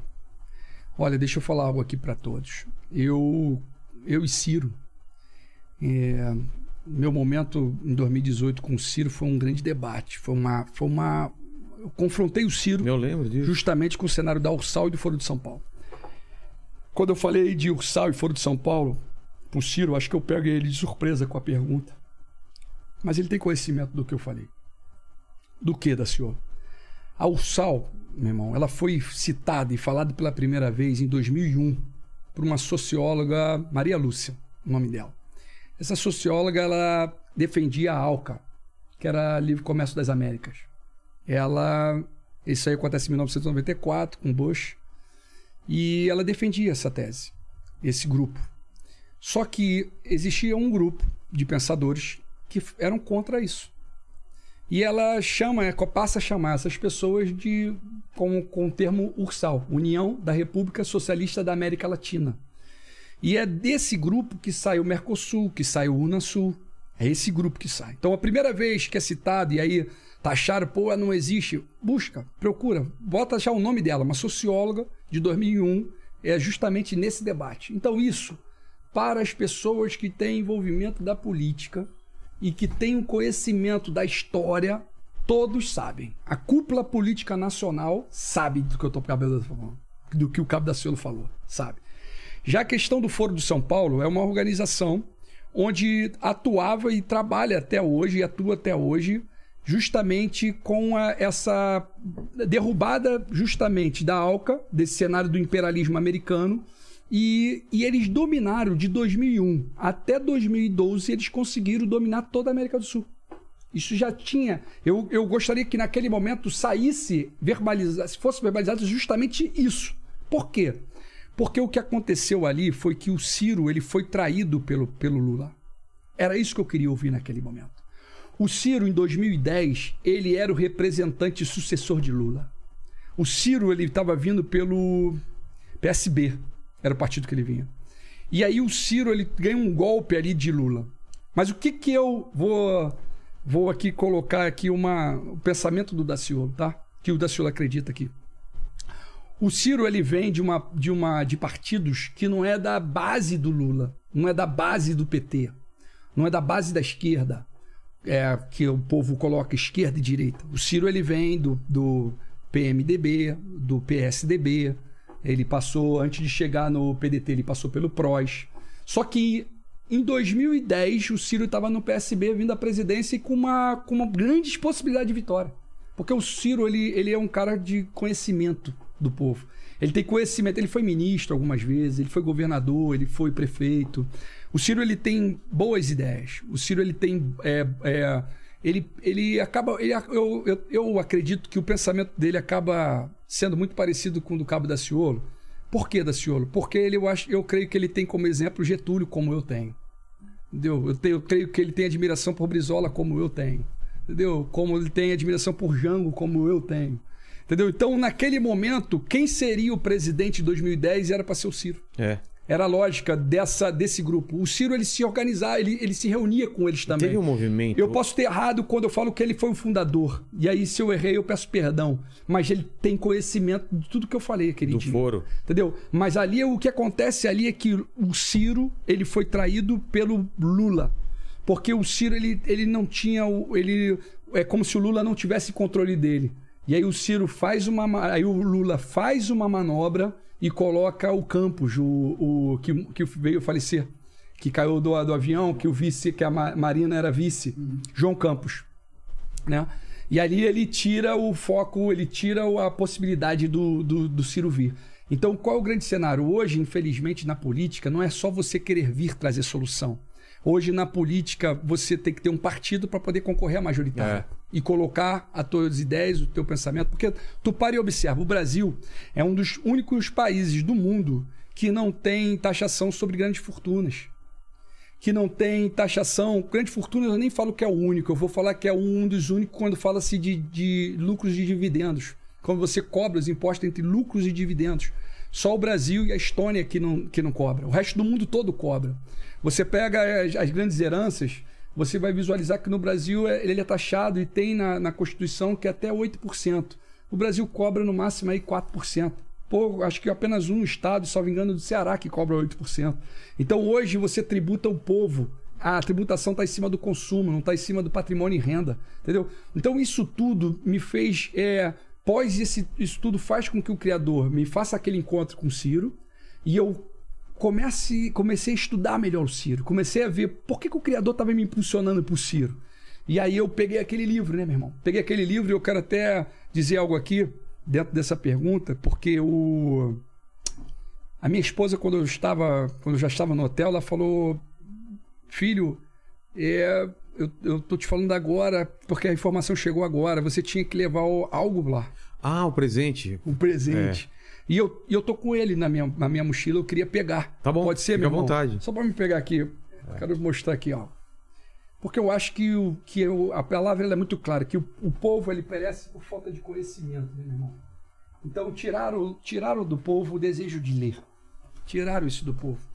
E aí, meu irmão, eu só quero mostrar porque foi algo que é concreto e é verdade. Então eu já vou te dar. Eu vou te dar. Eu quero te dar, te presentear com esse livro aqui, meu irmão. Ah, ele. Esse ó, projeto nacional. Ele trouxe, ele trouxe. Esperança. O Ciro, quando veio aqui, Entendeu, trouxe. meu irmão? Ganhou um livro aqui, ó. Eu já tenho, ganhou aí, ó. Tá aí? E tu deu pra qual? Não, pra, tá pra mim. Eu já então, tenho o meu. Então, esse... mas tem um que fica aqui, não é? Sim, assim, ó, esse é o que vai ficar um aqui. que fica. Esse não é, é, o isso? que vai ficar. Então ele te deu pra você ler. E eu é. tô te dando pra você ter. Com as Pô. minhas marcações, pra, ah, pra que tenha. Posso ver? Aqui tem. Tem, tem a marcação entendeu? sua aqui, ó. Tem algumas marcações minhas aí que eu achei interessante, que eu acho, pô, falei eu falei, meu irmãozão, acho que esse livro a, a nação precisa ler. Eu acho que eu acho que nós precisamos sair dessa polarização, dessa briguinha de esquerda e direita, desse choque de ódio e começar a pensar em projeto nacional. Quem é que tem um projeto de solução aí? Só que as pessoas olhem, olhem lá, existe hoje, o Cabo da Ciolo não está vindo, eu vou falar para os meus eleitores primordialmente, leiam esse livro, e eu peço para que a nação leia esse livro, para você ver que tem um projeto nacional. Tem algo aí que pode tirar o país da, da onde nós estamos, que é justamente é o único pré-candidato que eu vejo lutando contra os banqueiros, que teve peito para falar contra os banqueiros. Entendeu, meu irmãozão? E aí eu, e o meu encontro com ele foi sobrenatural. Então eu acho que eu, se eu não respondi, respondi com clareza a pergunta, Pede para que ele fale, peça que eu faça mais eu clareza, vou, que eu, acho que eu. É, eu vou só completar em relação ao Foro de São Paulo, que muita gente falou que não existia, e de repente começou a aparecer um monte de coisas sobre Sim. Foro de São Paulo. Sim. Era um projeto, então, de dominação da América Latina, América do Sul, que, que era uma união de vários governos, né? É, era isso. Na verdade, na verdade, era um grupo que tava em, não não está em acordo com o imperialismo americano. Nós somos hoje uma grande colônia, Varão. Nós ainda permanecemos como uma colônia, somos escravos de um sistema. Eu creio que eu vou ser um dia o presidente da República e vou libertar esse povo. Eu creio nisso. Eu creio, porque eu creio que essa luta contra eles não dá para tu fazer natural. Mas com, com o Criador, meu irmão, com o Senhor dos Exércitos, meu irmão, sai todo mundo da frente. Eu preciso só levar o povo a clamar. Uma vez as pessoas falaram assim, até, até um outro, uma outra fala que eu acho legal tocar aqui, porque bate em cima disso, porque é, socialismo, né? Daciolo é. falou: me parece que o socialismo cresce.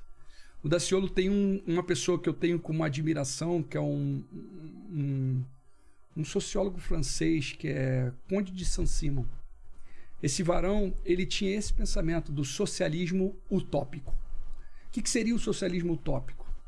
É o cara que ele, é, ele vive de paixão, de amor, de fantasia, que acha que o que você tem você, com aquele exemplo que eu dei, tá bebendo água, o outro tem que beber água, tá comendo carne, o outro tem que comer carne.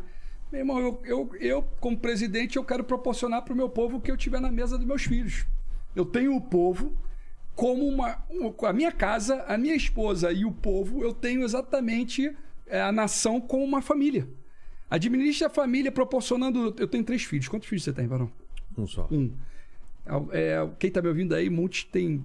Várias pessoas têm dois, três, quatro. E eu tenho certeza que o amor é igual com todos. Claro. Eu tenho que ter esse amor com todos, Varão. Eu tenho que proporcionar. O que eu proporciono, o que eu proporciono para Maria Eduarda, para Bernardo e para Manuela, que são meus filhos, eu quero proporcionar para o povo em modo geral. Entendeu? Eu quero, eu quero tirar o fardo opressor do povo. Eu quero seguir o que o Criador falou quando eu dei o exemplo de Bolsonaro, quando eu perguntei. Por gentileza, falem para mim, você evangélico, que as condutas do, do Bolsonaro são de um homem cristão verdadeiramente. De um servo do Criador, de Jesus Cristo. Fala para mim. Olhe bem, pensa e fala se é. Porque o povo está faminto, Varão. 19 milhões de pessoas passando fome. Ele está falando para que ele me leva para o lado direito e me leva para a glória do Criador, porque o povo teve fome eu dei de comer, porque teve sede eu dei de beber, porque eu fui visitar na prisão. Eu não quero bandido morto, eu quero ele lavado e remido no sangue de Jesus. Eu quero que, que ele seja reestruturado, Renovado, re- né? venha para a sociedade renovado, meu irmão, com trabalho, com dignidade. É isso que eu preciso. Então, essa questão é um grupo de pessoas que se reuniram justamente querendo algo nesse cenário, que buscaram algo contrário ao imperialismo americano. E acabou isso, Meu irmão, eles existem, mas enfraqueceu. enfraqueceu. Enfra- a- o, domínio deles estava naquele momento. Aquele domínio, houve um domínio Venezuela, Brasil e Sul, Argentina, não. Chile. Chile. Houve um momento de 2001 a 2012 que eles dominaram. Dominaram. E, e a casa começa a cair justamente por traição do próprio Lula com Ciro. Ah, é? 2010 era o, não era a Dilma, meu irmão. O, Tava tudo. Tava tudo... era, era, o- o Ciro era, ia nadar de braçada. era né? o Ciro o próximo E por- e presidente. mas por foi- isso, isso me traz felicidade. Mas foi ego, você acha? que Meu irmão, não é ego, é, é- a questão vai além. É que Porque o, o talvez Lula, o Lula seria mais. o- A Dilma seria mais controlável? É assim, meu irmão. Um líder, um bom líder, ele é sempre um, um servo. E ele ensina a todos a ser um servo. O líder humano, mundano, ele não quer ninguém com brilho maior que pode te ofuscar. Ofuscar, né? E o Ciro brilha mais do que Lula. E o Lula sabe que o Ciro tem pretensões diferentes da dele. Entendi. E ele fala assim, meu irmão, deixa eu parar esse garoto, que na época era um garoto de 2010, muito mais novo, da idade deles é bem diversa, porque senão esse garoto pode ser um problema, vai tirar meu brilho, vai tirar o meu poder. Eu vou perder essa, essa liderança nacional. Então o Ciro tem medo, ou melhor, o Lula tem medo do Ciro. Essa que é a real. Entendi. Essa que é a verdade. Entendeu? Aí o que, que o Lula fez? O Lula pegou, botou o João Campos, tirou a legenda do PSB do Ciro, que já estava vindo como presidente, e seria o presidente naquele ano, só se o criador não quisesse, mas ele era o, o grande nome para ser. Tirou o foco dele e soltou é, o João Campos no PSB e botou a Dilma vindo pelo PT.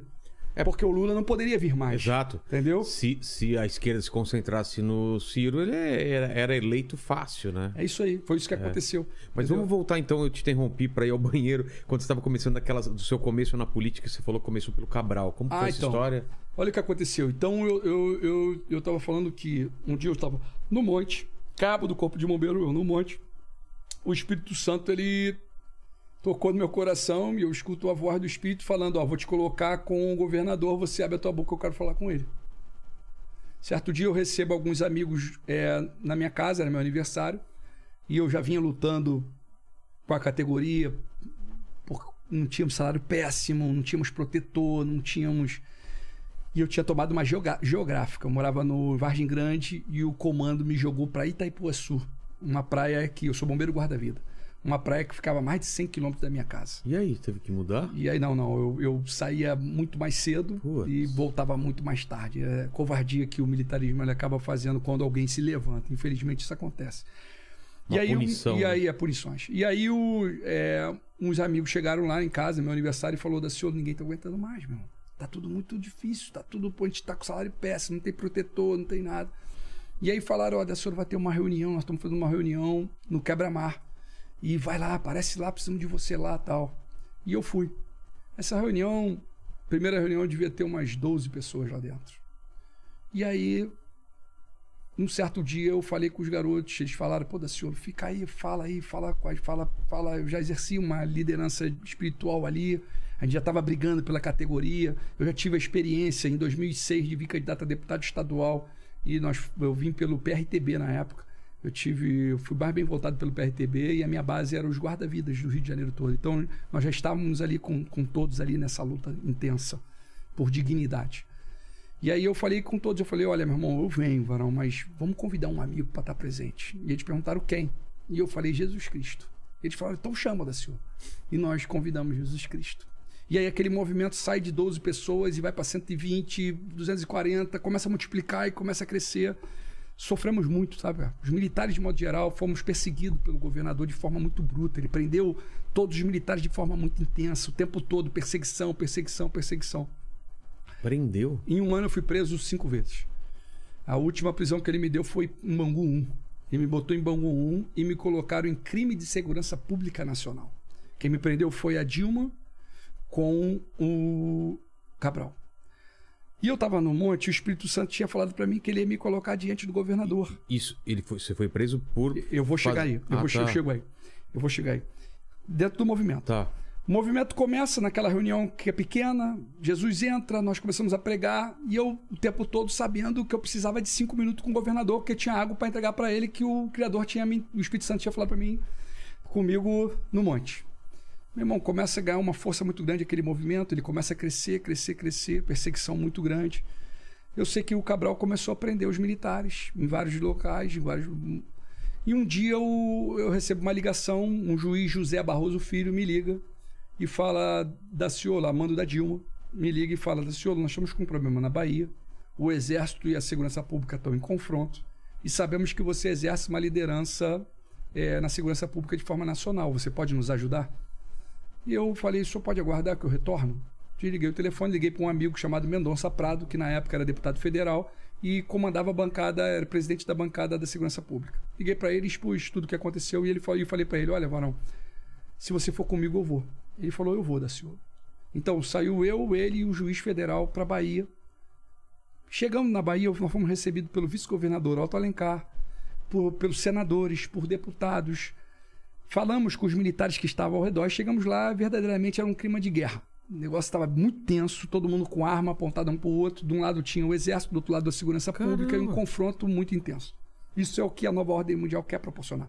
Porque se você faz uma batalha entre as forças da segurança pública e, a- a- e as forças armadas, você vai chamar quem? Aí você chama a ONU e os Estados Unidos vem, entra no Brasil, toma o Brasil sem dar um tiro. Ainda sai como herói. Num caos geral generalizado, que é o que eles estão provocando. Eles querem uma guerra civil na nação. Está repreendido em nome do Senhor Jesus.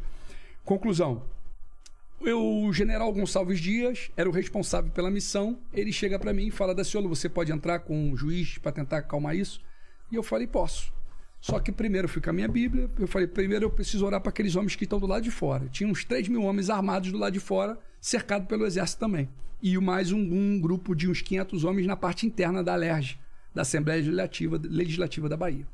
E aí eu orei para todos lá, preguei para todos, voltei até o general e falei: general, estou pronto, posso ir. E aí o juiz foi comigo. Entramos. Chegou lá, eu peguei as lideranças e falei: olha, senhores, chegou o momento do diálogo. O Criador nos trouxe aqui, trouxe o juiz, trouxe senadores, trouxe autoridades para perguntar para os senhores o que vocês precisam. Vamos, vamos dialogar. Porque aqui é um cenário que ou tem dois lados: ou é morte ou é vida. Quem quer vida é o pai, o Satanás quer morte. Se é um apertar o gatilho aí, vai ter morte de massa aqui. Conclusão: eles ouviram, entenderam e se entregaram. Eu peguei o avião e voltei. Quando eu voltei, o avião parou no galeão, antes de, de taxiar. Chegou a Polícia Federal, me tiraram do avião, me levaram para Bangu 1 e me colocaram em crime de segurança pública nacional. Caramba! Alegando que eu ia para, que eu queria parar o país, que eu queria parar o carnaval da nação toda. Entendeu? Então, isso coincide com um movimento que estava tendo no Rio também. Sem direito de defesa. Meu irmão, sem mandato, sem nada, sem, sem, sem, não tinha uma coisa absurda. Ali eu, eu falo pra você que eu, eu fi- eu fiquei nove dias em Bangu 1. Ah, foi gostoso da senhora? Não, não foi gostoso, mas foi a melhor coisa que aconteceu na minha vida. Porque ali eu tive experiências com um criador muito intensa. Como foi? a- O pessoal te recebeu lá? Meu irmão, não, a primeira coisa que eles fizeram foi Bangu 1, são quatro pavilhões e cada pavilhão tem 12 jaulas. E essas jaulas só abre, é um retângulo de 2 por 4 e aquilo ali só abre por fora da unidade. Então você fica o tempo todo dentro de um, de um, de um retângulo recebendo comidinha por baixo, um calor imenso. E eu tava ali, varão, eu estava, eu falei, pai, o que, que eu tô fazendo aqui? Sempre pedi pro Criador Família, o que, que eu tô fazendo aqui? E aí eu me lembro que no terceiro dia, lá, aquele calorzão, eu já, eu já não tava aguentando mais aquilo. Eu falei, por quê? Por quê? E eu falei para ele, pai, eu sou para o sol, para faz chover, para a chuva, e estava muito quente. E eu falei pro Criador assim: se, se tá comigo aqui agora, pai, faz chover porque eu não estou aguentando mais. Me mostra que é propósito do Criador aqui agora, do Rei, de Al. E aí, quando eu falei isso, meu irmão, uma hora depois escureceu e começou a chover. E aquilo me trouxe uma paz, mano. me trouxe uma presença, uma glória tão grande. E quando eu saí de lá, o Cabral mandou me chamar. Aí, dois anos depois. E aí eu tive outras experiências lá grandiosas, depois eu falo outras. Mas aí, dois anos depois de muita perseguição, muita prisão, o Cabral manda me chamar e, prof... e o que o Criador tinha falado comigo no monte acontece. E eu fui lá pro, pro Cabral. E aí eu falei pro Cabral: olha, governador, eu tô dois anos pedindo cinco minutos com, com o irmão. Levei uma Bíblia para ele grande, grossa, vermelha, escrevi que Jesus é o caminho, a verdade e a vida, e só através dele que ele ia ter vitória. Olha o caminho que você teve que fazer para é. se cumprir aquilo é. lá. E eu me lembro que eu levei a Bíblia para ele e falei: Olha, meu irmão, eu tô há, há, dois anos tentando cinco minutos, porque eu fui pro monte e o Criador falou que ia me colocar com o irmão e era para me entregar uma palavra para você, que está escrito no livro de Daniel, no capítulo número, número 4, uma grande árvore que é cortada. E ali aquela grande árvore simbolizava Nabucodonosor, um rei que em determinado momento achou que era Deus. E o Criador mandou falar para ele isso. Falou: Olha, meu irmão, ele que te colocou nessa cadeira, mas o mesmo uh, pai que te botou nessa cadeira, ele te tira dessa cadeira. E ele está mandando te dizer que as tuas atitudes estão tá desagradando a ele. Ou você anda conforme o que ele está mandando eu te trazer aqui, e botei que ele é o caminho, a verdade e a vida, ou então coisas piores vão acontecer. Conclusão: depois de ter me colocado em Bangu, um, o criador me tirou de Bangu um, me botou como deputado federal. E pegou ele na cadeira de governador e jogou ele em Bangu. E até hoje ele, até hoje ele tá preso em Bangu. Em Bangu. Ou, ele, hoje ele tava, tava em Bangu, agora ele tá num presídio próximo ali, que é da Polícia Militar. Então, ele é real, ele é verdadeiro, sabe? Que doideira. Mas só que o Criador tem um propósito na vida do Sérgio Cabral.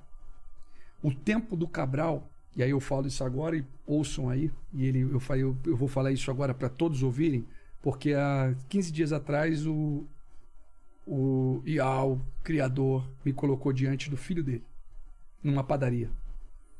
E uh, Nabucodonosor ficou sete anos comendo capim com os animais. O, o Cabral ele já está quase seis anos na prisão. Se o Cabral se voltar para o Criador, sete anos ele sai da prisão.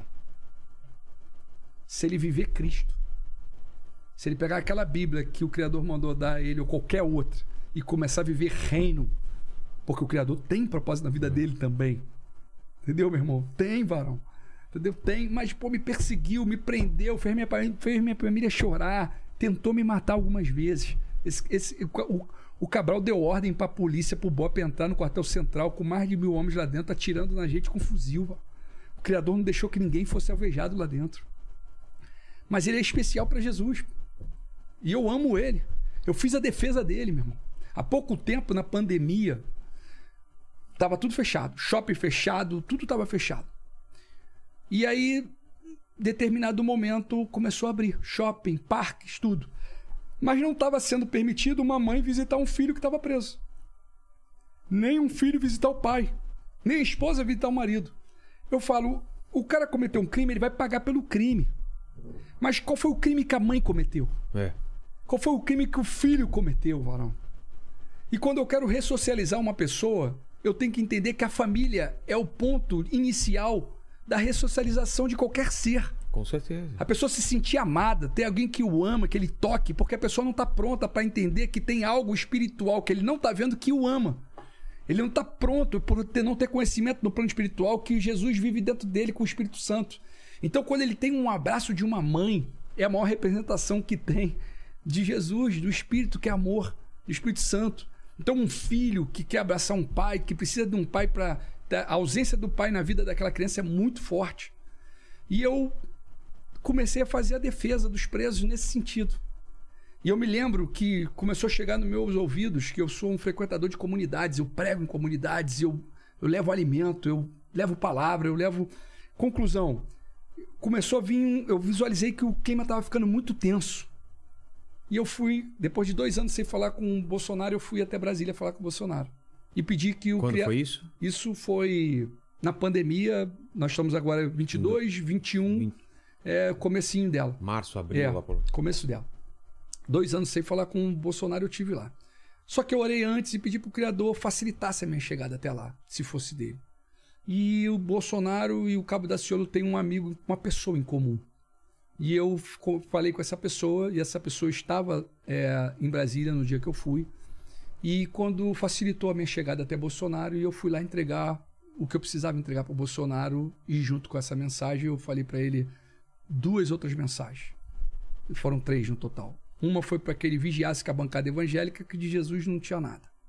Para que ele buscasse Jesus e que ele buscasse o entendimento do Espírito Santo e que ele se voltasse, que o Espírito Santo desse lugar para o Espírito Santo de Deus para conduzir a nação, proporcionando amor para a nação. A outra foi para ele vigiar com. Na época eu falei do Mourão, do Mouro, que é o vice, do Mourão, que era o vice, que é o vice. E para ele vigiar, para que aquele varão lá queria a cadeira dele. Vigia com esse varão aí, meu irmão. E também falei do Paulo Guedes. É. Que.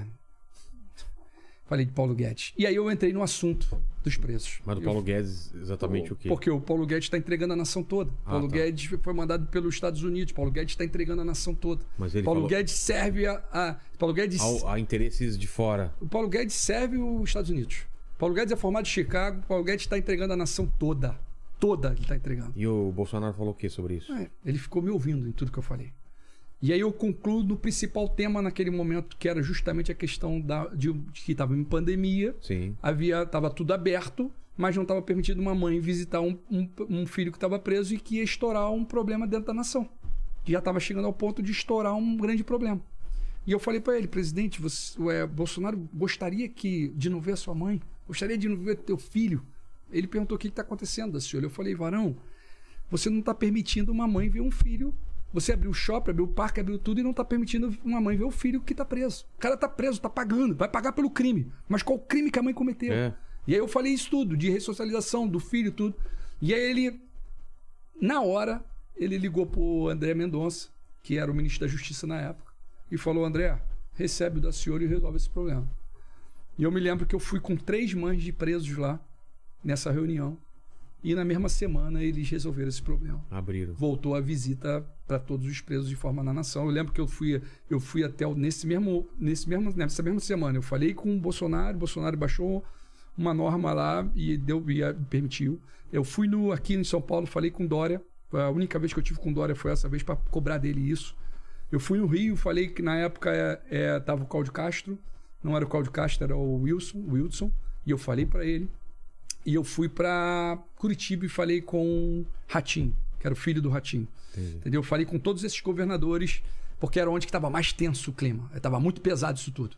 Conclusão, eu comecei a apanhar da minha base também por causa disso. Eu comecei a apanhar, mas eu falei aqui, né? Ele fala para nós cuidarmos dos presos como se aprisionados estivéssemos Mas, com mas ele. apanhando por causa do encontro com o Bolsonaro ou por causa Ah, dessa coisa com os não, presos? não, não, não, não, não, da- do, do encontro com o Bolsonaro, não, porque o nosso público acaba sendo o mesmo. Tá. Militar e, e evangélico. Hoje É. eu apanho dos evangélicos, de um grupo de evangélicos, justamente por não entender eu estar dando meu voto hoje pro Ciro, que eu Entendi. acho que hoje eles começam a entender melhor Que na o cabo da cabeça Ciolo. deles você tinha que entregar pro Bolsonaro, de Bolsonaro. olhos fechados e, E, a, é isso. é, e a minha atitude, e com o Bolsonaro não tem como, porque Bolsonaro, meu irmão, ele, ele tá permitindo entregar a nossa nação toda e Não nós foi esse lance do. MEC aí, essas, essa, é, Me deixa eu concluir, eu vou entrar tá. no MEC. Você lembra depois? Tem isso, e, de- isso aí. e ele falou pra lembrar também de 1930, falar alguma coisa, lembra? É, vamos Tá. lá. Isso aqui vai dar. Vai, dar- vai ser o recorde, aí, né? né, cara? Vai fechar isso aí. Meu voo, meu voo tá marcado pra 8 e meia da manhã. Dá, Até pra, lá. dá pra fazer uma vigília aqui. É, até, até às seis, então a gente tem que acabar. Vira vigília. né? Ó, nós também podemos parar também e marca outro dia. Claro, não, isso entendeu? com certeza. Vamos aí, a Com gente marca, certeza. entendeu? Pra não ficar também cansativo pra Relaxa, ninguém, tá? tá então, bom. vou começar aqui a fechar isso aqui, mano. Tá bom, tá bom. Pra não ficar cansativo. Então, conclusão, é... Ele ouviu, é... a- os presos foram, foram aten- as, as mães foram atendidas, os filhos foram atendidos, e minha base começa a me bater e falaram pra mim é que você nunca sofreu com um bandido. nunca sofreu com alguém na tua família. E eu me lembro muito bem quanto a minha mãe chorou. Meus pais choraram, meus irmãos choraram pelo, pelo, que eu tava, pesado, que, que então. eu tava vivendo. Não, não por isso, com o Cabral. Ah, não é? por o que as pessoas falaram. O que eu vivi com o Sérgio Cabral. Entendi. E eu tava naquele momento defendendo uma pessoa que me prendeu várias vezes, meu irmão. Te Que prejudicou. tentou me matar algumas vezes. Que fez eu sair do Rio de Janeiro e tive que morar em Mogi Guaçu. Tentou te matar. Em 2013, sim, pô. O, Cabral, o Cabral, ele sabe o que ele fez. Entendeu, meu irmão? Dentro do quartel central, eles, pô, eles entraram com um tiro de fuzil na gente. A ordem era matar Cabo da Ciolo lá dentro. Sim, pô. Olha aí, puxa, os vídeos tem aí. 2013, o BOP com ordem do governador Sérgio Cabral para nos matar lá dentro. E o que, que aconteceu? Que não- Pra que honra e deu- glória de meu irmão, um milagre. Você acredita em Então- anjos? O Criador não deixou ninguém ser alvejado. Várias viaturas alvejadas na altura de cabeça e peito de militares. Nós tínhamos mais de mil militares ali dentro. Ninguém foi alvejado. Ninguém morreu? Ninguém. Ninguém. Pra honra e glória do Senhor Jesus. Você tava Entendeu? onde? Lá dentro. Lá dentro? Lá dentro, dentro do quartel central. Nós ocupamos a nossa casa. Não, não, não nos atendia, o Cabral não falava comigo, eu ocupei a- o, o quartel central, eu ocupei. com- Entrou Bop e- atirando. Eu ocupei e falei, ó, vamos sair daqui quando o governador falar conosco. E ele, entendeu? Aí, aí quando aquela história do Sei. que aconteceu. Conclusão. Eu fiz a defesa naquele momento de uma pessoa que, que me perseguiu muito, que minha mãe chorou, que minha esposa chorou, meus filhos choraram. Mas eu tenho que fazer isso porque a palavra determina que eu faça isso. Em Efésios é, 13, 3 vai falar sobre isso. Para que você. Ele vai falar do amor fraternal. É para você. Se alguém está sofrendo, meu irmão, fica ali do lado dessa pessoa. Se alguém está preso, sinta-se como se aprisionado você estivesse com ela. Faça algo para resolver isso. Resolva isso. São pessoas que estão sendo oprimidas, porque os verdadeiros bandidos estão soltos. Os verdadeiros bandidos é o poder, varão. Quando eu olho para o Rio de Janeiro e falo assim, ó, bandidos, aí você vê o tráfico, você vê a milícia e vê o governo. Eu vou falar para você que o pior de todos é o governo. O governo vive da milícia e do tráfico. Ele quer isso. Ele É sobrevive. interessante disso. pra ele. Ele vive disso. Enquanto Porque ele ganha com, com, ele, com essa ele- ele briga. ganha com a, com a miséria, com a Ah, com a opressão. miséria. É uma, é uma minoria ganhando muito e a grande massa sofrendo. 70% da população brasileira está endividada. Putz. O- a bancada, eu vou lembrar, eu lembrei que agora eu vou falar aqui agora. A bancada evangélica pressionou o Bolsonaro para que ele desse um perdão de mais de um bilhão da dívida da igreja, de contribuições, de impostos. Primeira coisa é, é contribuição de lucros líquidos. A, a igreja não é empresa para ter lucro. A, a a ig- a igreja não é empresa. A igreja, se está tentando alguma coisa, é para é pra Pra proporcionar o devolver, bem. é. É para multiplicar, é para no momento de pandemia abraçar todos que estão na rua, botar dentro da Exato. casa, dar comida, dar alimento, dando em- cuidar. o lucro tá errado. Isso que tem que ser feito, mas não é o que nós vivemos. Muitos deles, raras exceções, têm fazendas, iate, casa, mansão, avião. E, e, a- e a palavra fala assim, meu irmão, é só olhar isso, tá escrito aqui. Meu irmão, não acumule tesouro na terra bandidos, ferrugem, é, ladrão arromba e, e- e rouba, mas acumule o teu tesouro no céu. Ele fala, não tem como amar ao Criador e a dinheiro ao mesmo tempo. Não tem essa possibilidade. Exato. Volta aí para a pergunta que você ia fazer para tentarmos começar a Não, você falou de queria. 1930. É, é, que você queria entrar. Não, Eu fechei aqui, né? Fechou. Eu, acho que queria consegui. saber essa questão do, do MEC, desse- dessa Ah. confusão com, com os pastores, tentar entender direito o que, que foi Então, essa meu irmão, é um- manobra. O que, que aconteceu? Houve esse escândalo veio à tona, tá aí sob investigação, tem falas, tem fala do próprio ministro falando sobre isso. Caiu, É, né? Tem, tem, tem, tem, caiu ele, tá, tá, tá esse cenário político agora, e aí eu venho trazer o alerta para a população. Não fique é, impressionado nem surpreso se, aconte- se vier coisas piores. Piores, né? Tem coisas piores. Porque essa corda é tipo assim, é como se um barbantezinho aparecesse. É como se a casa aqui tá, aqui tá tudo limpinho. É. E aí chega agora aqui, ó, tem um negocinho aqui e você tenta puxar isso aqui, ó. Aí quando você puxa isso aqui, meu irmão, quanto mais puxar isso aqui. Mas aparece. Meu irmãozão, se puxar isso aqui, vai começar a vir tudo, varão. Entendeu? Então, pra, não, pra tentar parar isso, se você olhar, quem pressionou para que o ministro saísse e concluísse logo isso, tirasse tudo isso, foi o próprio Marcos Feliciano e Silas Malafaia. Para parar e Para logo, meu irmão. É. Por quê? Porque se começar a puxar, vai ter muito mais coisa. varão. E aí eu falo aqui, ó, não abandone Jesus. É. Não abandone Jesus. Jesus não trai. Varão, não olhe para homem, continue firme em Jesus. Teu corpo é templo, ele habita dentro de você. Ele está falando, ide pregar o evangelho a todas as pessoas. Para com esse pensamento de que, ah, homem, homem servo de, de Jesus, servo de Jesus na esquerda, servo de Jesus. Meu irmão, olha os exemplos que nós citamos aqui. Olha os exemplos de Paulo, olha é. os exemplos de, dos gentios, olha quando Pedro foi até lá, como ele foi questionado também por ter levado. Ele é, ele é, ele é o rei de todos. Pra todos, né? Ele, é da humanidade, ele não faz acepção de pessoas. Ele não, o Criador não faz acepção de pessoas. Não tem um que não seja pecador. Todos nós somos pecadores em busca de santidade. Essa que é a grande verdade. Então parem de olhar o cisco nos olhos do irmão e passem a olhar a trave que estão nos seus exato, próprios olhos. Exato. Esse é o, que, é o conselho. E isso a gente pode até aplicar isso para essa essa para eles, para essa cultura de cancelamento que a gente vive hoje em dia, todo mundo apontando o dedo e não olha para o próprio o que está acontecendo. A gente estava falando aqui do Monark que veio essa semana aqui. E você falou que teve uma experiência lá com ele, cara. E ele falou de Deus aqui comigo. Ele tá mudado, velho. Ele tá. Monarca é o servo do Deus vivo. Ele, ele não sabe a, o, o, o que tem preparado para ele, Coisa né? maravilhosa, é. Varão. Olha que, como é que essa semana ela foi maravilhosa. Porque a semana você trouxe. É, quarta-feira, acho que o Monarca estava aqui. Foi, foi quarta. Eu tive uma vez no Flow e fui recebido também com muito amor. Quando eu cheguei, eles tomaram, ficaram meio comigo, porque eles estavam todo curtindo uma erva lá tal, aquela coisa toda. Chegou, já estavam queimando eu lá. Cheguei, eles Ervinha ficaram... do capeta, né? E eu, e eu falei pra eles, gente, cara, não, tá te incomodando assim. Eu falei, não, varão, fique, fique em paz, varão. Fique em paz, varão, fica tranquilo. E aí, pô, foi um bate-papo super gostoso, como tá sendo aqui, sabe? A, a coisa fica tão assim. A presença do Espírito Santo de Deus, ela é tão maravilhosa que você não consegue perceber as horas. É, vai fluindo, Entendeu? né? A coisa é tão, tão, tão boa, meu irmão.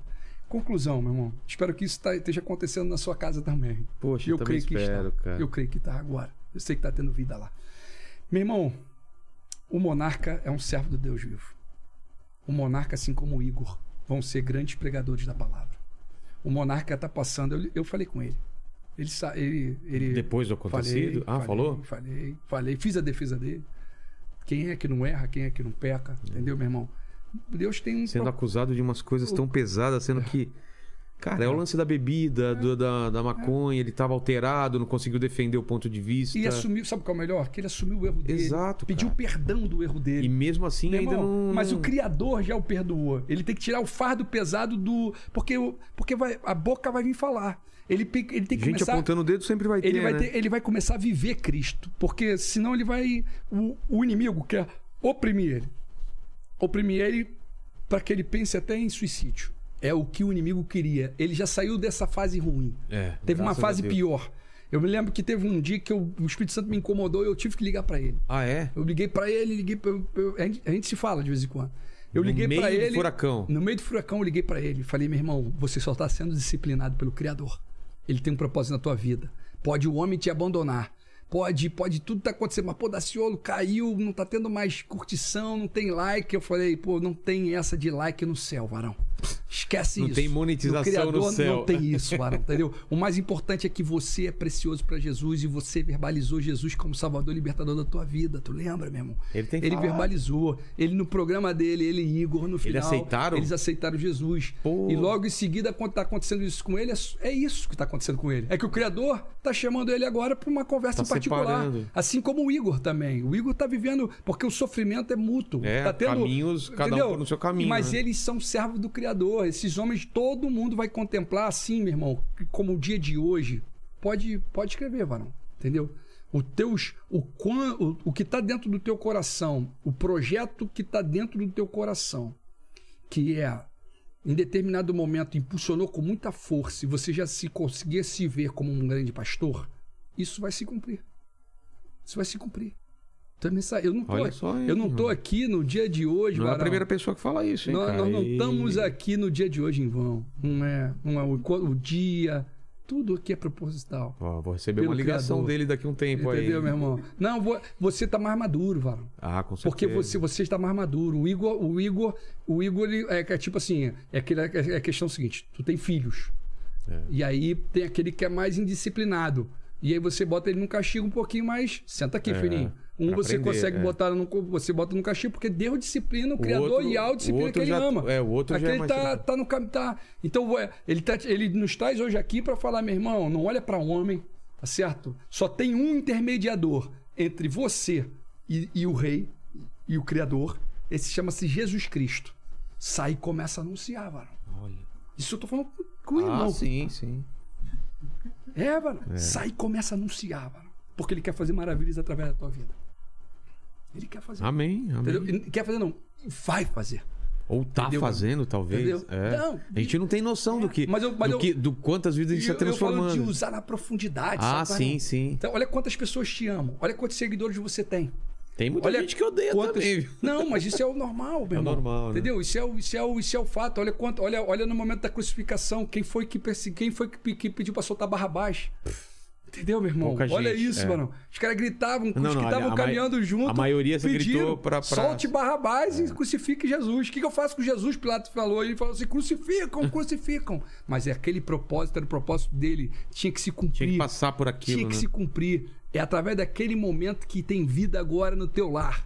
É através desse momento, do dia de hoje, da crucificação, do momento do sábado, que é o para tudo, no sábado é o descanso, no domingo vem a ressurreição. É nesse momento que é vida. Ele está vivo, ele está em nosso meio, ele está agora na tua casa, está ouvindo quem está tá agora, tá, na- tá do teu ladinho, para todos que estão ouvindo essa mensagem. E, e entrega, meu irmão, a, a vida Como você acredita nesse no Pentecostes, nessa no Espírito Santo agindo? Você acredita em, em línguas, em profe- dom da profecia? Porque tem pastor que tem um pouco de dificuldade de entender que esses dons são para todo mundo. Qual é a sua visão sobre isso? Eu, a minha visão está dentro da palavra, que se não houver sinais e maravilhas, nunca crerão. Não adianta a palavra de persuasão humana. Tem que Não, ter. não adianta o homem falar. E é isso que, é isso que tem que ser colocado hoje em. em- o- os, os discípulos eram homens que não tinham grande cultura, não eram homens cultos. Tem um determinado momento, logo a, a cura do tempo chamado do- da Formosa, do paralítico de nascença, você vai ver um pouquinho mais à frente que Pedro e João eles foram presos e ali eles começam a ser interrogados pelos mestres da lei, fariseus, saduceus e sacerdotes. E ele começa a ser ali interrogado por eles. E ali naquele momento eles observam que verdadeiramente é, aqueles homens tinham andado com Jesus. Porque é um homem simples e sem cultura, sem conhecimento e falava com tanta autoridade a autoridade do Espírito Santo. O Criador pega as coisas loucas desse mundo para mostrar para aqueles que pensam que são alguma coisa, que é Ele que capacita. Então, Ele pega o despreparado e capacita. É Ele que capacita. então é esse dom da cura, dom da profecia, isso está entre a gente mesmo e é acessível a todo mundo. É real. O Espírito Santo, ele está falando para nós que nós é porque nós não estamos fazendo o it. Temos que sair de quatro paredes e sair para anunciar. Eu creio, meu irmão, eu creio verdadeiramente que haverá esse dia. Esse dia está muito próximo e eu, envolve a gente, tá? Envolve, envolve eu, você, envolve o Igor, envolve o, o, o Monarca, Monarque. envolve Monarque. Monarque, envolve até, eu vou falar de uma pessoa que agora que o Espírito Santo de Deus me colocou, Anitta. Anitta, Anitta, vai, Anitta? Anitta vai ter um encontro aí. Você acha que tem um papel? A a- Anitta a- vai ter um a- encontro. A Anitta tem um propósito para acontecer. Uma hora vai acontecer. Anitta, um... Anitta tem um mistério na vida da Anitta também. Pô, Meu irmão, do Ciro. Tá entendendo? Pessoas que estão. que são. Porque, porque é aquilo. Tem pureza no teu coração, tem verdade. Assim como você, a grande massa da população, ela tem isso. São poucos que são, que voltaram o coração pro mal. A maioria do bem. E aí você só Quero precisa. acreditar isso também. Mas é o que é, só precisa dar lugar, meu irmão. O povo é tão maravilhoso que toda a opressão que o povo está vivendo, tudo que o povo está vivendo, o povo é calmo, pô. O povo tá com fome, É, o povo tá com era pra tá o povo muito- desempregado, com fome, miséria, é, dívida. E o mesmo assim, o povo. O que, que vai dar conforto, Daciolo? Como é que nós vamos libertar? Não tem homem para libertar. Tem servos do Criador vivo para falar. Vamos levar o povo a clamar. E o Criador vai vir em nosso socorro. amém. E nós vamos ser salvos. Daciolo, eu queria voltar para aquela época da- de você concorrendo a, a- a presidente. Como foi o con- convencimento e como foi essa experiência de, de repente, você estar num debate e, e falar glória, glória a Deus e ver todo mundo falando, virando meme, você virando um, um fenômeno e tendo mais votos do que gente com mais história na política, com partido maior, com uma máquina maior. Qual foi essa experiência para você? Olha, já tinha visto isso já no passado? Não, Na- na- olha, como, como uma, olha uma qual visão? grande cenário. quando eu, quando eu vim candidato a deputado federal, nós tivemos votos em todos os municípios no Rio. Eu gastei 36 mil reais. Foi tudo que eu gastei. E depois que eu entrei no Congresso, eu vi o que eu precisava ver como deputado federal. Para Eu entender. já tinha visto. Foi, é, isso é, é importante uma pessoa que tem a vocação política e quer transformar a nação, porque ali são colocadas leis que vão influenciar diretamente na população. É ali que as coisas podem ser resolvidas diretamente. Só que tem algo acima de, de, de tudo aquilo ali, que é o Criador. E é o que eu creio que leva o povo a clamar e, e vem a grande vitória. E aí eu tomei como decisão que eu não viria mais deputado federal. O meu trabalho cresceu, eu cresci, eu teria muito mais votos, mas aquilo ali era uma grande mentira. E eu estava sofrendo ali porque as pessoas em volta de mim também estavam sofrendo. Entendeu? E eu não tinha como ajudar todas essas pessoas.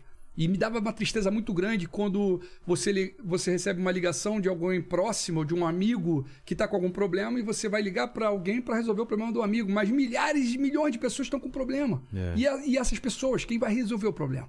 Então eu entendi que na cadeira de deputado. Você não ia- eu- não ia conseguir. Foi bom para mim, mas eu falei pro criador: tá bom, pai, agora me mostra qual é a próxima porta. Bolsonaro tem uma discussão com Barroso, e aí o, o, o Bolsonaro não vem mais candidato pelo Patriota. E fica vaga a cadeira de presidente. E o criador falou para mim: olha a cadeira aí, meu filho, vai lá. E aí eu corro para vir candidato à presidência. E o criador abre a porta para que eu viesse. Porque qual era o grande cenário? Eu não estava preocupado com a cadeira em si. Entendi. Eu não estava preocupado que eu, eu, eu vou ser o presidente agora. Eu vou ser o presidente um dia. Tava preocupado com Eu quero anunciar chamar reino, atenção varão. e você Eu tava com o microfone para falar para 200 milhões de pessoas. É. Eu abri a Bíblia. Eu falei de amor. Eu pude falar, fazer de ato Então, mas profético. isso- isso eu você falei já- em 2000. Eu, eu Você já, tinha, já, vi- sabia que ia fazer isso. eu já eu- quando o criador me colocou ali, É. eu estava determinado. É o que eu, quando eu entrei na política, a única coisa que eu fiz dentro do Congresso Nacional foi isso. Além de eu fazer os projetos para beneficiar o Amasso, o povo, um dos projetos que eu coloquei lá, que eu, que eu sei que resolve, e resolve na hora, é pega os filhos dos, dos políticos e até a terceira geração e coloca todos e obrigatoriamente em colégio público e hospital público. Em- entender. Em, dois meses você tem a saúde e a educação de qualidade na nação. É. Tá lá, tá lá, o projeto tá lá. Manda botar pra votação e bota Exato. pra votar. E o Pô, presidente vai ser ia assim. ser entendeu? maravilhoso. Mas Já resolve, pensou, meu irmão. Lene? É simples, Varão. Aí melhora, cara. Aí melhora. Não, Por quê? rapidinho vai Ah, o. SUS é maravilhoso, a escola pública é maravilhoso, mas quando vai ter que cuidar do, do, do- do filho, vai colocar no, no Estuda lá. melhor hospital e tudo mais. Maravilhoso isso. Estuda lá. Então, quando eu entro ali pra vir candidato Nunca vai passar, mas é maravilhoso. Quando não, nós vamos ser presidente, isso vai Ah, acontecer. não, quando for presidente, mas... Vai acontecer. E eu creio também com o Ciro presidente, eu creio que ele vai fazer isso acontecer. Entendeu? Eu creio. Ele tem um coração pra isso. Foro Entendeu, privilegiado, Ele tem, ele tem um coração pra isso. mudar o lance do foro privilegiado. E olha, e, olha, e olha qual o grande cenário. Quando eu falo, quando eu tô ali falando, eu, eu, tava eu sabia que eu já, eu já, eu já me eu já, eu, antes de terminar a eleição, eu já era um vencedor. Eu já ganhei aquela eleição. Por quê? Porque eu estava anunciando amor. Porque eu tava, eu podia olhar para todos eles e falar, olha, amigão, vocês são amiguinhos. Vocês estão, olha o que está acontecendo. Anos e anos se passam, vocês vêm com o mesmo discurso, com a mesma fala, com o mesmo, com o mesmo cenário o povo continua passando fome, sofrendo.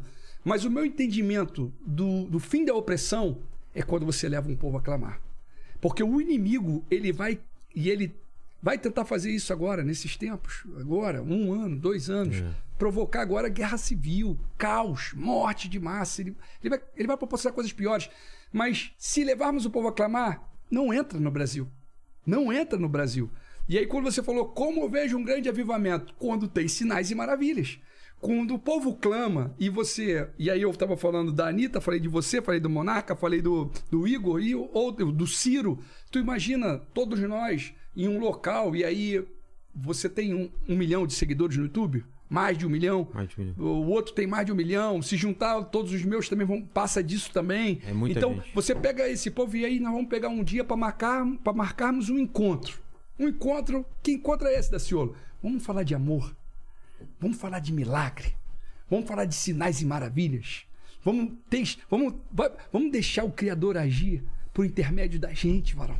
Vamos deixar ele. Vamos, vamos permitir que ele possa concluir o chamado que ele tem na vida de cada um. Pessoas agora estão morrendo. Sabe qual era a dor que eu tinha e que isso mexeu muito comigo? A minha esposa, em 2018, foi diag- diagnosticada, né? Com leucemia. Eu vivi Eu vivi um sumiço de um ano praticamente. As pessoas não sabiam o que eu estava vivendo, ninguém soube o que eu estava passando. Quem tinha que saber era o Criador. Não precisava falar isso para ninguém. Tava isso foi, luta, isso né? foi maravilhoso para nossa casa. Aumentou a fé na minha família, aumentou. É, é, um, é um momento que você tem que tirar o proveito daquilo. E o Criador houve a cura. E embaixo, do, no, no andar inferior, era, era a área de crianças com câncer. Meu irmão, tem câncer que para o homem não tem cura. E o Criador falou: e de pregar o evangelho a todas as pessoas. Quando ele conclui, em meu nome, todos aqueles que creem e for batizado será salvo, quem não crer será condenado. E em meu nome, ele fala, expulsarão os demônios. E embaixo dos expulsarão demônios, como último, ele fala, colocarão as mãos sobre os enfermos e esses ficarão curados. Meu irmão, não quero cargo nenhum. Eu quero os dons do Criador para que, que ele possa me usar, para que pessoas que estão em estado terminal sejam curadas para que pessoas que estão aflitas e necessitadas possam ouvir uma palavra de amor e falem assim: opa, vale a pena viver sim, eu já entendi. Viver em felicidade não é dinheiro, é servir o Criador. É poder proporcionar para alguém aquilo que ele falou: olha, você vai estar comigo no reino, você está aqui, eu estou separando você como minha ovelha. E você vai, você já ganhou, você já é vencedor. Mas por que, que eu sou vencedor? Porque você me deste de comer, me deu de vestir, cuidou de mim quando eu estava preso, me visitou quando eu estava enfermo. Quando eu fiz isso? Agora. Quando você levantou agora da tua casa e foi ajudar alguém. E aí vai chegar aquele grande dia, ele vai falar, meu irmão, ele viu tudo, nada está oculto aos olhos dele. É isso. Sabe, meu irmão, eu vou falar aqui uma coisa aqui. Me chama outro dia para nós continuarmos. Eu não quero Claro. cansar ninguém. Eu, quero, eu, queria, eu queria começar a fechar isso aqui. É mesmo? É, pô, por quê, meu irmão? Não quero cansar, eu quero, eu quero que hoje fique no foco. gostinho Sabe de- por quê? Tem um foco aqui hoje, É, Varão. que Tem, um, é- tem um que é- cenário. Que é a Páscoa, é que vida. é vida. É o dia de hoje. Vamos falar de Páscoa. Vamos, Varão. O que Vamos. que, é a Páscoa para pro pessoal que tá em casa que não sabe o que é Páscoa e tá acostumado só com ovo de Páscoa e, e o coelhinho? O que, que é a Páscoa pro, pro cristão? Olha, eu vou falar aqui e vou pedir pro irmão aqui, ó, tá? Eu quero poder subir no, com o monte com o irmão, Pô, tá? Quero muito com todos aqui. Nosso encontro aqui, os quatro aqui presentes. Vamos no Jaraguá. os anjos. Vamos, vamos pegar uma montanha. O Monarca sabe disso, nós vamos juntos. falou O Igor, ele sabe, eles já toparam. O Ciro topou. A Anitta vai topar também. Todos que estão precisando olha ouvir. essa, co- essa, Não. essa, essa reunião, né? É, varão. Poxa. Nós precisamos levar. Não, não- maldito é o homem que confia no homem, mas bendito é o homem que confia no Criador.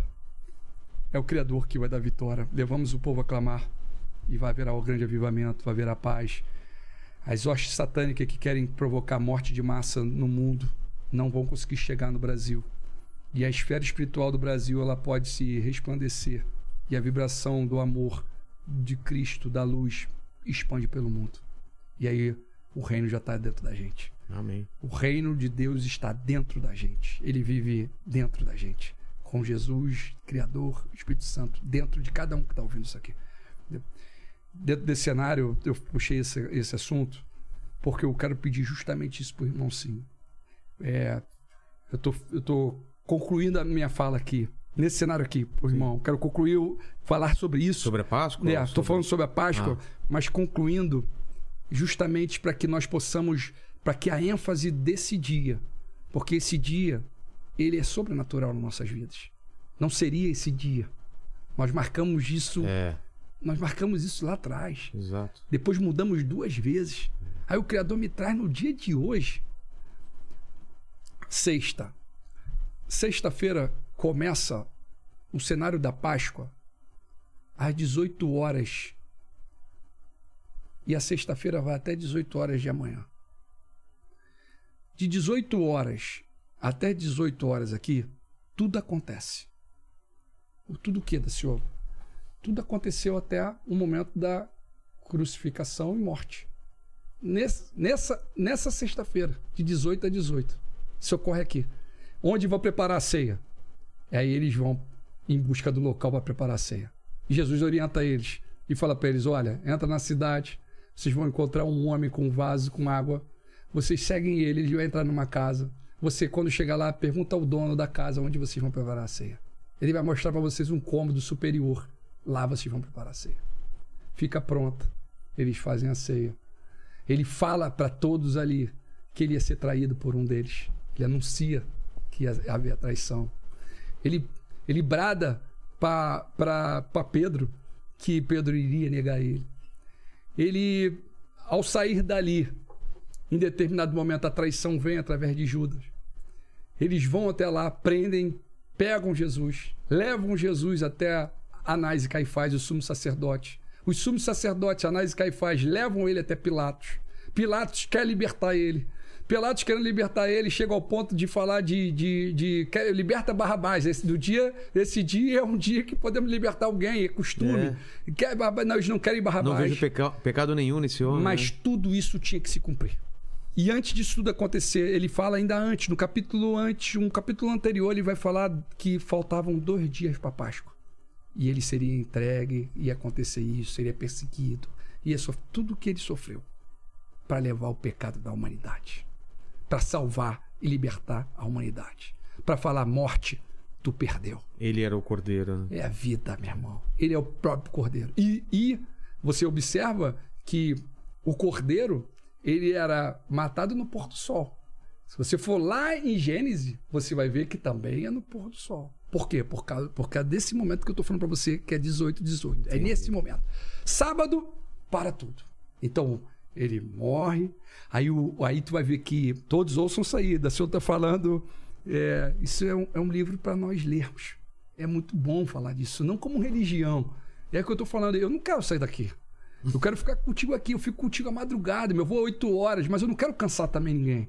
Entendeu, meu irmão? Eu não quero cansar as pessoas. Tem que ver se o pessoal olha... tá gostando ou se tá cansado. Acho que não tá cansado, não. Relaxa. Olha, é. olha, olha, que, olha que engraçado. Aí, o Espírito Santo de Deus toca no político senador José de Arimateia. José de Arimateia vai até Pilatos, pede o corpo pega o corpo e coloca ele no sepulcro, numa rocha que foi perfurada e coloca lá novinha, nunca ninguém tinha sido sepultado ali.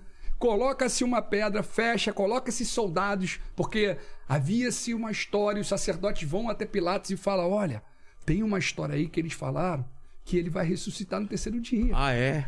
Trava aí com segurança, bloqueia imagina a pedra. Imagina o perigo desse, desse Marca cara. a pedra toda, Senão fecha. ele vai ressuscitar e vai... E aí vão falar que ele... Ele é o novo... Ah, mas o que que, eles, que que eles quiseram falar? Que os discípulos iam lá tirar o corpo e falar que ele ressuscitou. Ah, entendi. Entendeu?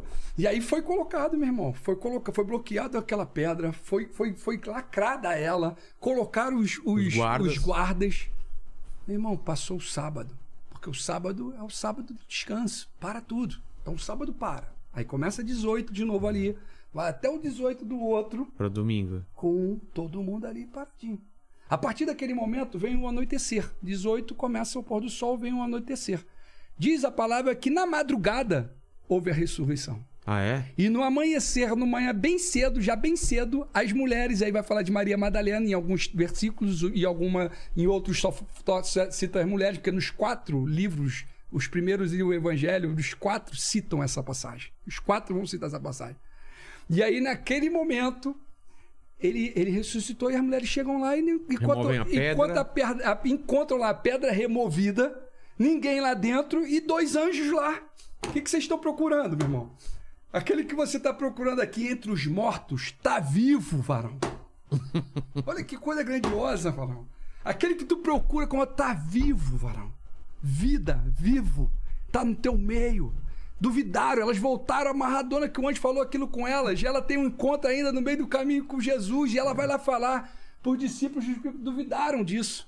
Eles voltam. E aí Marcos vai citar esse cenário. Em determinado momento ele vem e aí ele vai encontrar com duas pessoas andando pelo campo. Ele é visto jovens. várias vezes, né? Algum, ele fica 40 dias com eles dali andando ali, fazendo. Aí vai em Atos Apóstolos, mas eu vou fechar aqui até, até tá. os quatro primeiros. Tá. E aí ele tá ali no meio da galera, e ele aparece, é, todos reunidos, como a gente aqui.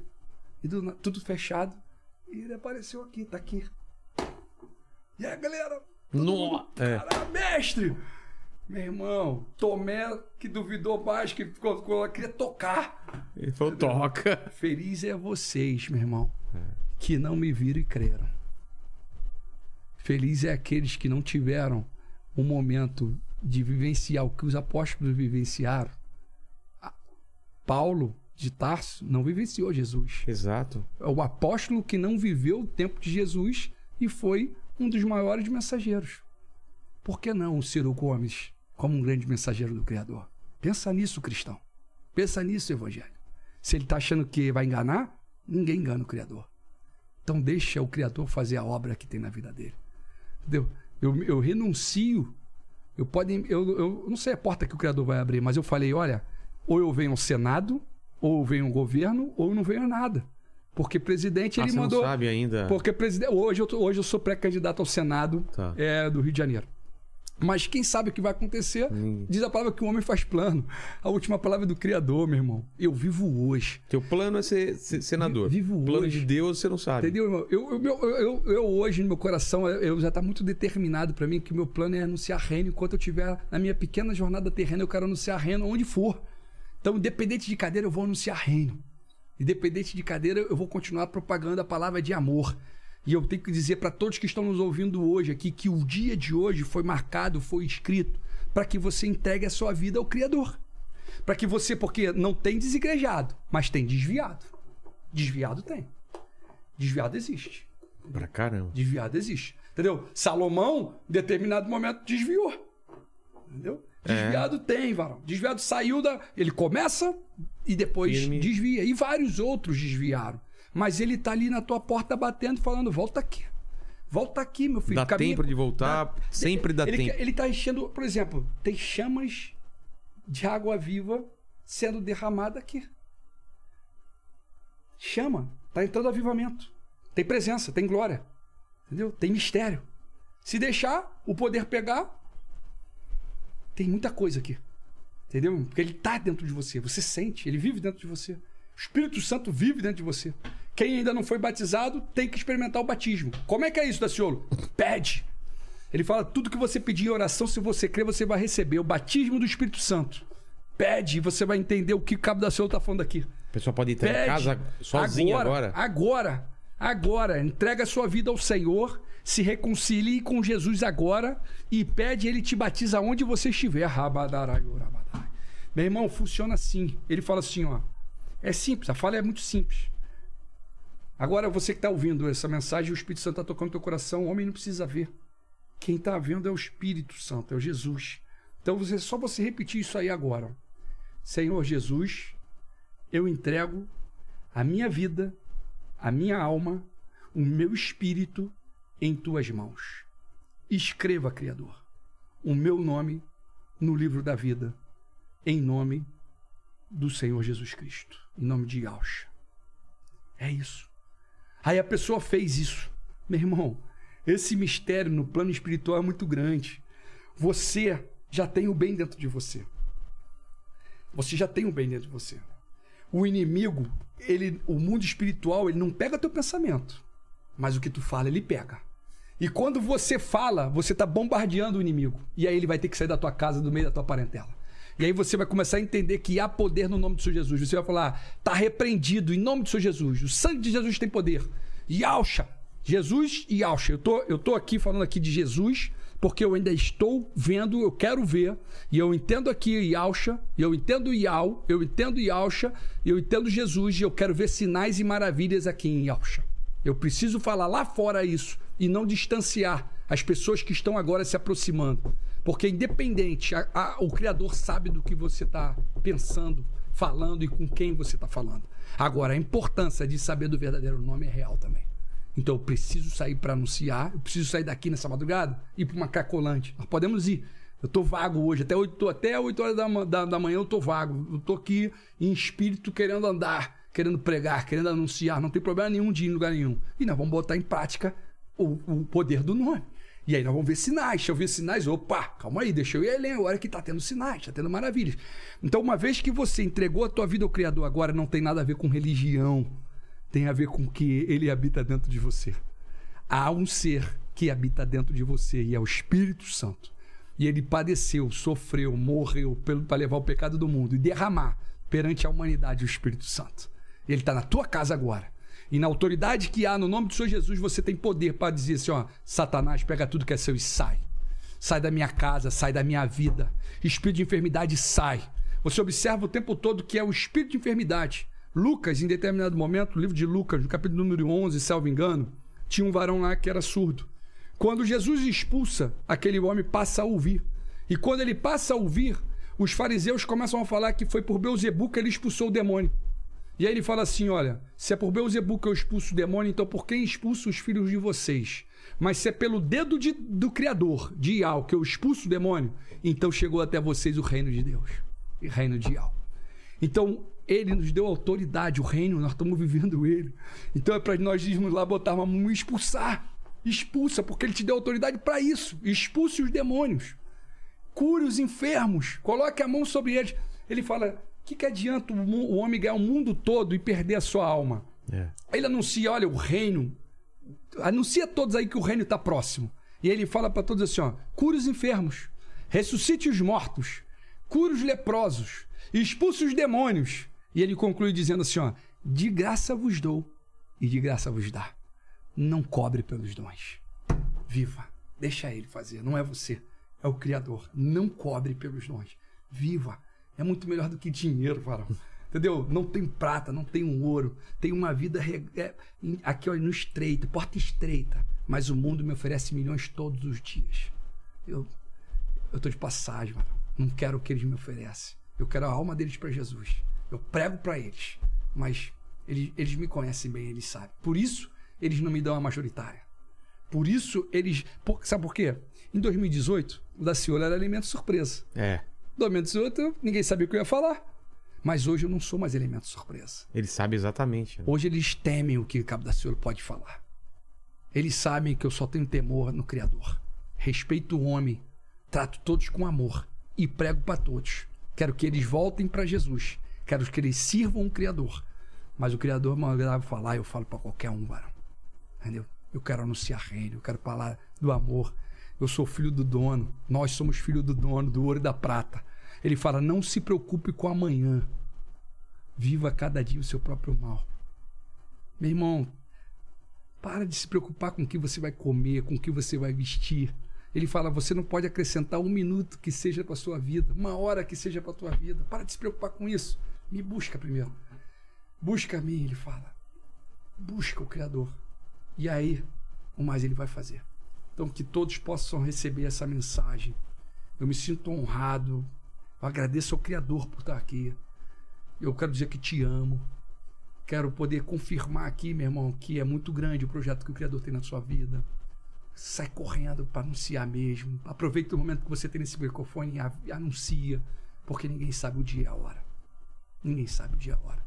Começa a botar na tua vida e eu botei uma, eu determinei na minha vida e todos ouçam isso aqui que é, é legal você viver dessa forma. Para mim está sendo legal, então eu quero proporcionar para as pessoas o que eu, eu sinto paz e fica muito bom para mim mesmo com todas as dificuldades, com a porta estreita. Tem sido muito bom viver dessa forma. Eu acordo com um projeto dentro de mim. Eu preciso anunciar reino para o máximo de pessoas que eu puder. Eu preciso ganhar pelo menos uma alma para Jesus naquele dia. Eu preciso pregar para alguém. Eu preciso falar para alguém de Jesus. E aí, legal.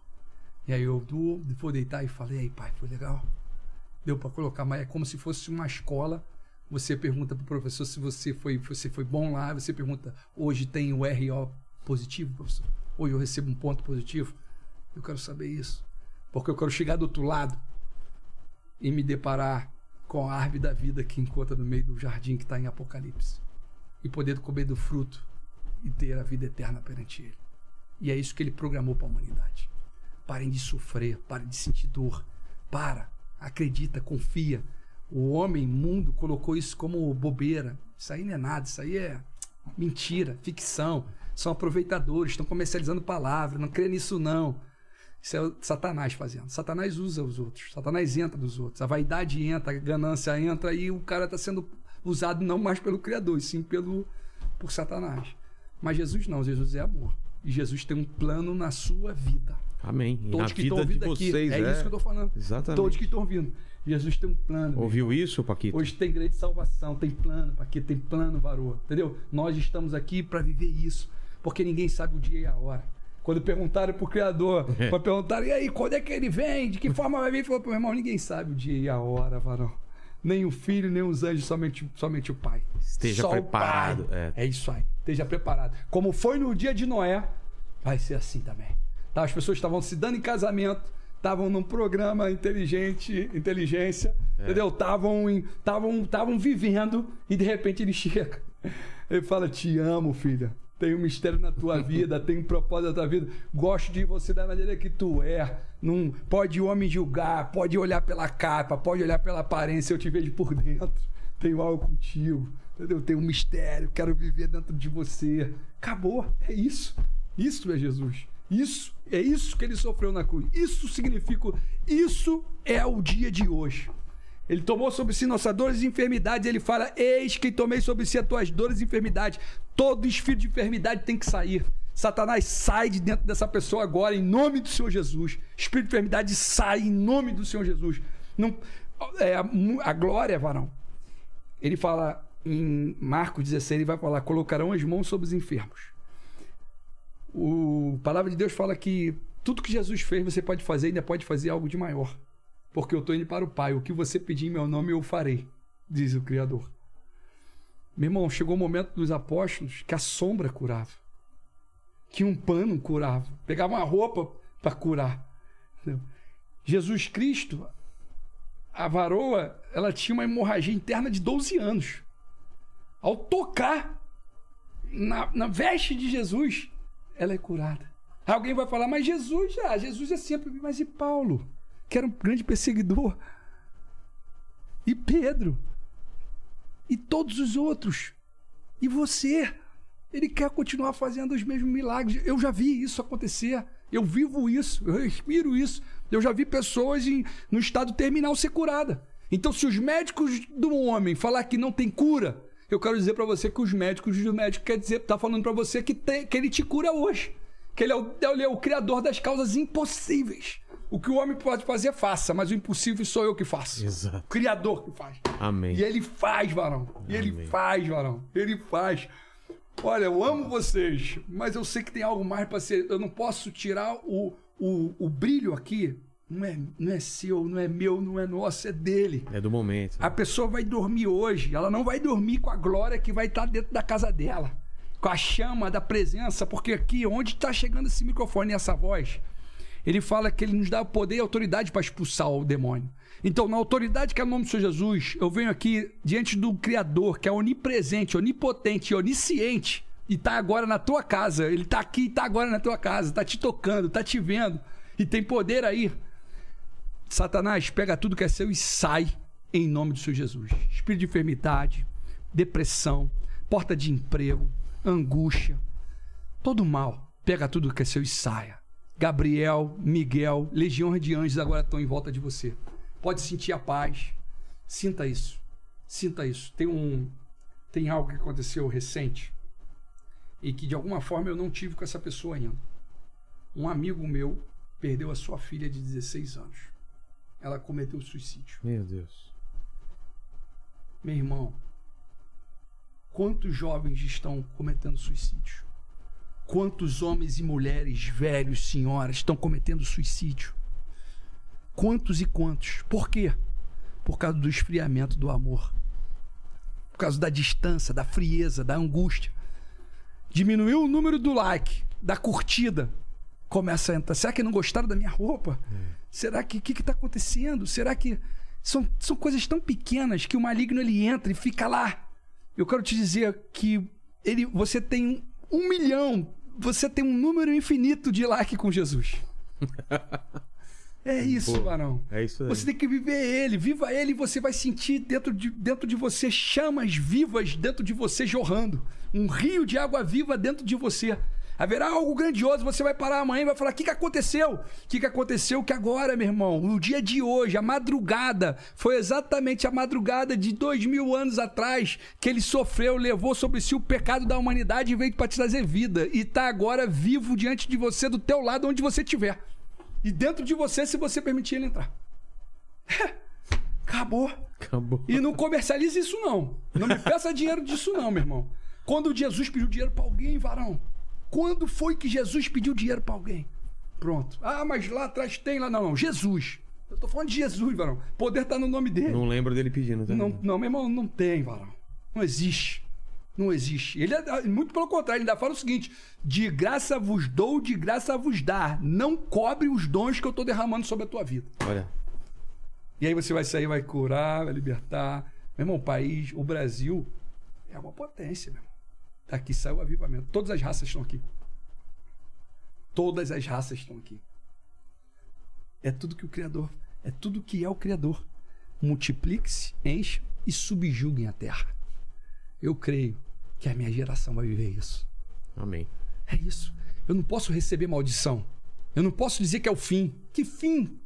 Quem, quem falou para você que é o fim? Aonde está escrito para mim que é o fim? Quanto tempo eu, eu, ouço falar de rumores de guerra, de guerra, de terremoto, de peste, de pandemia?